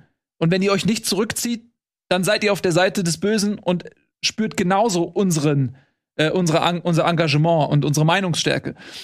Und natürlich ist das eine ganz andere Dimension als der Fußballdachverband FIFA, aber diese Klarheit, diese Vernetzung, die wir dort zeigen können, die würde ich mir sehr wünschen, auch auf die FIFA gemünzt, dass wir als Fußballkultur teilhabende Schaffende, dass wir sagen können, ey, ihr wollt unser Dachverband sein, ihr repräsentiert uns, ihr repräsentiert unsere Werte. Und wenn ihr sagt, ihr vergebt die WM nach Katar, unter höchst korrupten Umständen. Aber wenn wir, wenn wir dieses eine Argument gelten lassen, zu sagen, der Fußball ist für alle da, und der Nahe Osten hat auch ein Recht darauf, eine Fußball-Weltmeisterschaft zu erfahren. Wenn wir das eine Argument mal nehmen und sagen, okay, darauf bauen wir das auf, dann erwarte ich aber von euch als Dachverband dieser Fußballkultur, dass ihr unsere Werte vertretet. Und der Fußball in seiner modernen Ausprägung ist in Europa entstanden. Deswegen kann man das vielleicht auch irgendwo sagen, dass es Werte sind, die vielleicht auch ein bisschen darauf fußen.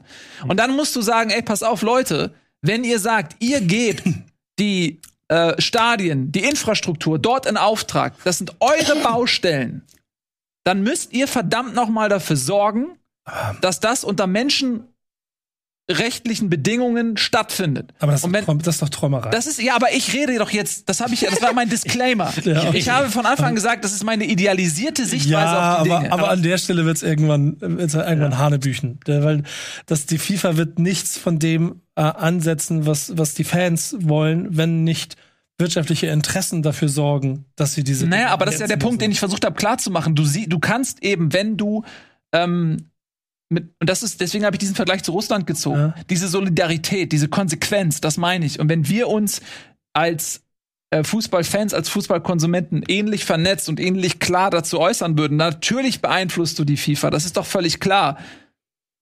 Die, die Erwartung, die du hast, aber da muss ich nochmal in dem Sinne die FIFA in Schutz nehmen. Also in Schutz nehmen ist da zu übertrieben, aber die FIFA ist natürlich unser Dachverband und hat diese Interessen des Fußballs zu vertreten, ja, aber mhm. die sind auch der Dachverband der Kataris, der Saudi-Arabier, der Chinesen, die sind halt der Weltverband. Da genau. sind sehr viele Länder drin, die leider, leider eine andere Vorstellung davon haben. Aber wer unser Dachverband ist, ist ja die, der DFB. Und mhm. vom DFB, finde ich, kann man da schon klare Worte erwarten und halt nicht. Und das ist der Punkt. Drumherum herumgerede, weil der DFB sollte genau diese Interessen, die du gerade gebracht hast, die sollten eigentlich vom DFB ähm, vertreten werden. Und da bin ich sehr gespannt, ob sie das tun. Wir sind jetzt in der Situation, die Europameisterschaft ist, ist sicher, ne? Ja, oder? Ja, ja 2024, ja. Das heißt, wir sind erstmal durch. Nächste Weltmeisterschaft gibt es frühestens 2040 irgendwann, wenn kein anderer will. Das heißt, äh, du hast jetzt Raum, um theoretisch Politik zu machen. Und das, wovon wir da reden, das ist Politik. Das ist nichts anderes. Das ist Sportpolitik. Darum geht es. Es geht darum, an bestimmter Stelle versuchen, Rechte von Schutzbefohlenen zu schützen, um für die die Situation besser zu machen. Und alles, was die FIFA oder sagen wir so, ich muss ein bisschen aufpassen, nicht, dass die Sendung hier weit gesperrt wird oder so. Alles, was man aus den Medien heraus über das Geschäft, äh, über, über die Vergabe und, und die Geschäfte der FIFA in den letzten Jahren lesen konnte, zeichnet ein Bild davon, dass es halt nur um die Kohle geht. Und um nichts anderes und vor allen Dingen um die privaten Interessen von bestimmten Interessenvertretern. Wenn die Kollegen 22, die, die, und die glorreichen 22, wenn die alle schon nicht mehr da sind, mehr brauchst du doch nicht. Das heißt, du brauchst Kontrollgremien. Und dieser Druck, der entsteht ja schon hier und da von außen. Also ich, da bin ich jetzt nicht tief genug drin. Ich lese immer mal wieder Schlagzeilen, wo an der FIFA an der einen oder anderen Seite ein bisschen gerüttelt wird. Trotzdem wird der Verband, wie er im Moment dasteht, auch in den nächsten fünf Jahren, glaube ich, sich nicht großartig verändern, was das angeht und findet Schlupflöcher, um genau diesen Traum, den du hast, auf ein Plakat zu schreiben und zu sagen, wir setzen uns für alle Fußballfans ein und trotzdem dafür sorgen wird, dass der meistbietende das Ganze bekommt. Dass dahinter noch ein bisschen Politik steht und auch Dinge zum Verschieben da sind, das sehe ich auch. Und ich glaube aber auch am Ende des Tages, dass wir, und ich finde, das zeigt dieser ganze WM-Vergabekram, auch mit allen Optionen Ländern, die du, optionalen Ländern, die du beschrieben hast, was da alles noch kommen kann. Eben dieser Traum von dieser Welt, wo alle gleiche Rechte und sowas alles haben, das ist ja genau so ein Traum wie der, von dem du schreibst, dass, dass die FIFA für deine Rechte äh, einstellt. Das, das ist so weit weg und so illusorisch, dass es, äh, dass es einfach nur eine, nur eine Utopie eigentlich ist. Mehr ist, mehr ist das ja im Moment nicht. Aber es, es kann ja am Ende nur die Hoffnung bestehen, dass dadurch, dass du eben mit diesen Leuten oder mit solchen Situationen oder mit umgehst, die vor Ort herrschen, den Sport dazu benutzt, um sie zu transportieren. Was die Politik auf der anderen Ebene ja auch macht. Und dort gibt es ja auch, wie jeder Politiker, mit dem du dich unterhältst, er sagt dir, es gibt keine Lösung, wo zwei Parteien ankommen, setzen sich an den Tisch, ja stimmt, du hast recht, wir gehen in deine Richtung. Nein, das sind, das sind Jahre an Diplomatie, die dafür sorgen, dass man irgendwann Konsens in der Mitte trifft und mal einen Schritt vor und einen Schritt zurück geht. Und ich glaube, die Situation rund um Katar zeigt gerade, dass wir im Sport das auch so haben ob wir es nun wollen oder nicht. Und dass Sport viel politischer ist, als wir es wahrscheinlich uns alle äh, irgendwie eingestehen wollen, ehrlicherweise am Ende. Und trotzdem, und das wollte ich vorhin noch mal erwähnen, bin ich genau das gleiche Fußballherz wie du, das in der ersten Sekunde, als es davon gehörte, dass die WM in Katar ist, nicht über die Situation in Katar nachgedacht hat, sondern darüber, hey geil, alle 14 WM-Stadien sind im Umkreis von 100 Kilometer, da kann ich ja mit einem Auto überall hinfahren.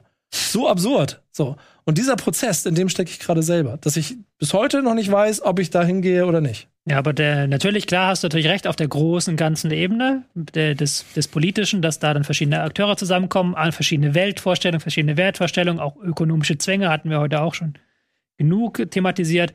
Aber jetzt wieder kommen wir jetzt darauf an, dass wir jetzt wieder auf den Einzelnen runterbrechen. So. Und ich kann halt auch, wie du es gerade gesagt hast, bei mir ist es noch eine andere Situation, wegen beruflich und bla bla bla. Aber ich kann jeden Einzelnen verstehen, der sagt, ich möchte das nicht schauen. So. Wie du zum Beispiel gesagt hast, Winterspiele habe ich nicht geschaut, ich auch nicht, aber ich habe auch kein großes Interesse an Winterspielen. Ähm, kann ich jeden Einzelnen verstehen, der sagt, nee, da ist jetzt eine Grenze für mich erreicht. Es war nicht mal eine große Boykotthaltung, es war einfach ein Gefühl von, ja. nee. Von Desinteresse. Ne, ja, Gleichgültigkeit. Einfach, dieses Gefühl von, wollt ihr mich eigentlich verarschen? Und ich, ich bin näher am Fußball als an, an Skispringen. Deswegen weiß ich nicht, ob dieser Effekt genauso entsteht. Aber ich merke, dass bei Freunden von mir, die haben das mit der Champions League schon seit ein paar Jahren die gucken, die freuen sich darüber, dass der HSV in der zweiten Liga sitzt. Weil sie dann mit dem ganzen Scheiß nicht so viel zu tun haben. Und die sind gelangweilt davon, ist dass. schon klar, dass Werder Bremen auch in der zweiten Liga ist. Nicht mehr lange. ähm, Im Gegensatz zum HSV. Aber, aber, aber sie, sie, sie beschäftigen sich schon lange nicht mehr mit der Champions League, weil sie genervt davon sind, weil es halt genau das gleiche ist, was wir jetzt für die Cover-WM auf dem Tisch liegen haben. Also auf gut Deutsch, wir sind am Ende so schlau wie am Anfang. Ja, wir sind am Ende so schlau wie am Anfang, aber ich denke, es ist ein Prozess und wir, ich denke, es ist auch völlig legitim, sich diese Zeit zu nehmen. Und ich denke, unterm Strich, wenn wir konstatieren müssen, keiner von uns ist zu einem finalen Fazit gekommen, wie er persönlich damit umgehen möchte. Was wir machen ist, und das ist auch das, was Sebastian gesagt hat, wir beschäftigen uns damit. Mhm. Wir schauen auf Katar ohne die Vergabe der WM, ohne dass wir einen Hebel bekommen hätten, der uns emotional ermöglicht, raufzuklettern in dieses schwierige Thema und uns damit auseinanderzusetzen, wären wir gar nicht an dem Punkt, an dem wir jetzt sind. Also das hat diese WM-Vergabe in jedem Fall geschafft, uns dort etwas zu öffnen, uns die Motivation zu geben, uns damit auseinanderzusetzen. Ihr seht, für uns ist es ein Prozess, der heute nicht zu einem Abschluss gekommen ist. Aber ich für mich kann sagen, ich bin noch tiefer im Prozess und es arbeitet in mir und ich werde irgendwann zu einer Entscheidung kommen. Wir haben noch ein paar Monate Zeit. Es ist, glaube ich, auch nicht so, ähm, dass wir uns jetzt diesen Druck machen müssen, zu sagen, ey, ich muss jetzt bis zum ersten, vierten äh, für mich persönlich eine Entscheidung getroffen haben. Ähm, am Ende des Tages wird irgendwann diese Entscheidung bei uns fallen und vielleicht werden wir sie kommunizieren. Mich interessiert aber wirklich sehr, was eure Meinung dazu ist wurdet ihr heute ein bisschen weitergebracht in eurer Entscheidungsfindung? Stand sie vielleicht vorher schon fest? Was ist euer Umgang damit? Werdet ihr die WM boykottieren? Werdet ihr sie schauen, aber werdet ihr sie vielleicht im Stillen schauen? Das ist ja auch eine Option, zu sagen, ich reflektiere das nicht, ich schreibe nicht auf Social Media, sondern ich gucke sie in Ruhe heimlich sozusagen unter der Decke für mich. Ähm, aber ansonsten tue ich so, als wenn ich äh, sie nicht gucken würde. Oder seid ihr konsequent und sagt, nein, gibt's für mich nicht. Ich bin schon klar dabei, keine WM für mich.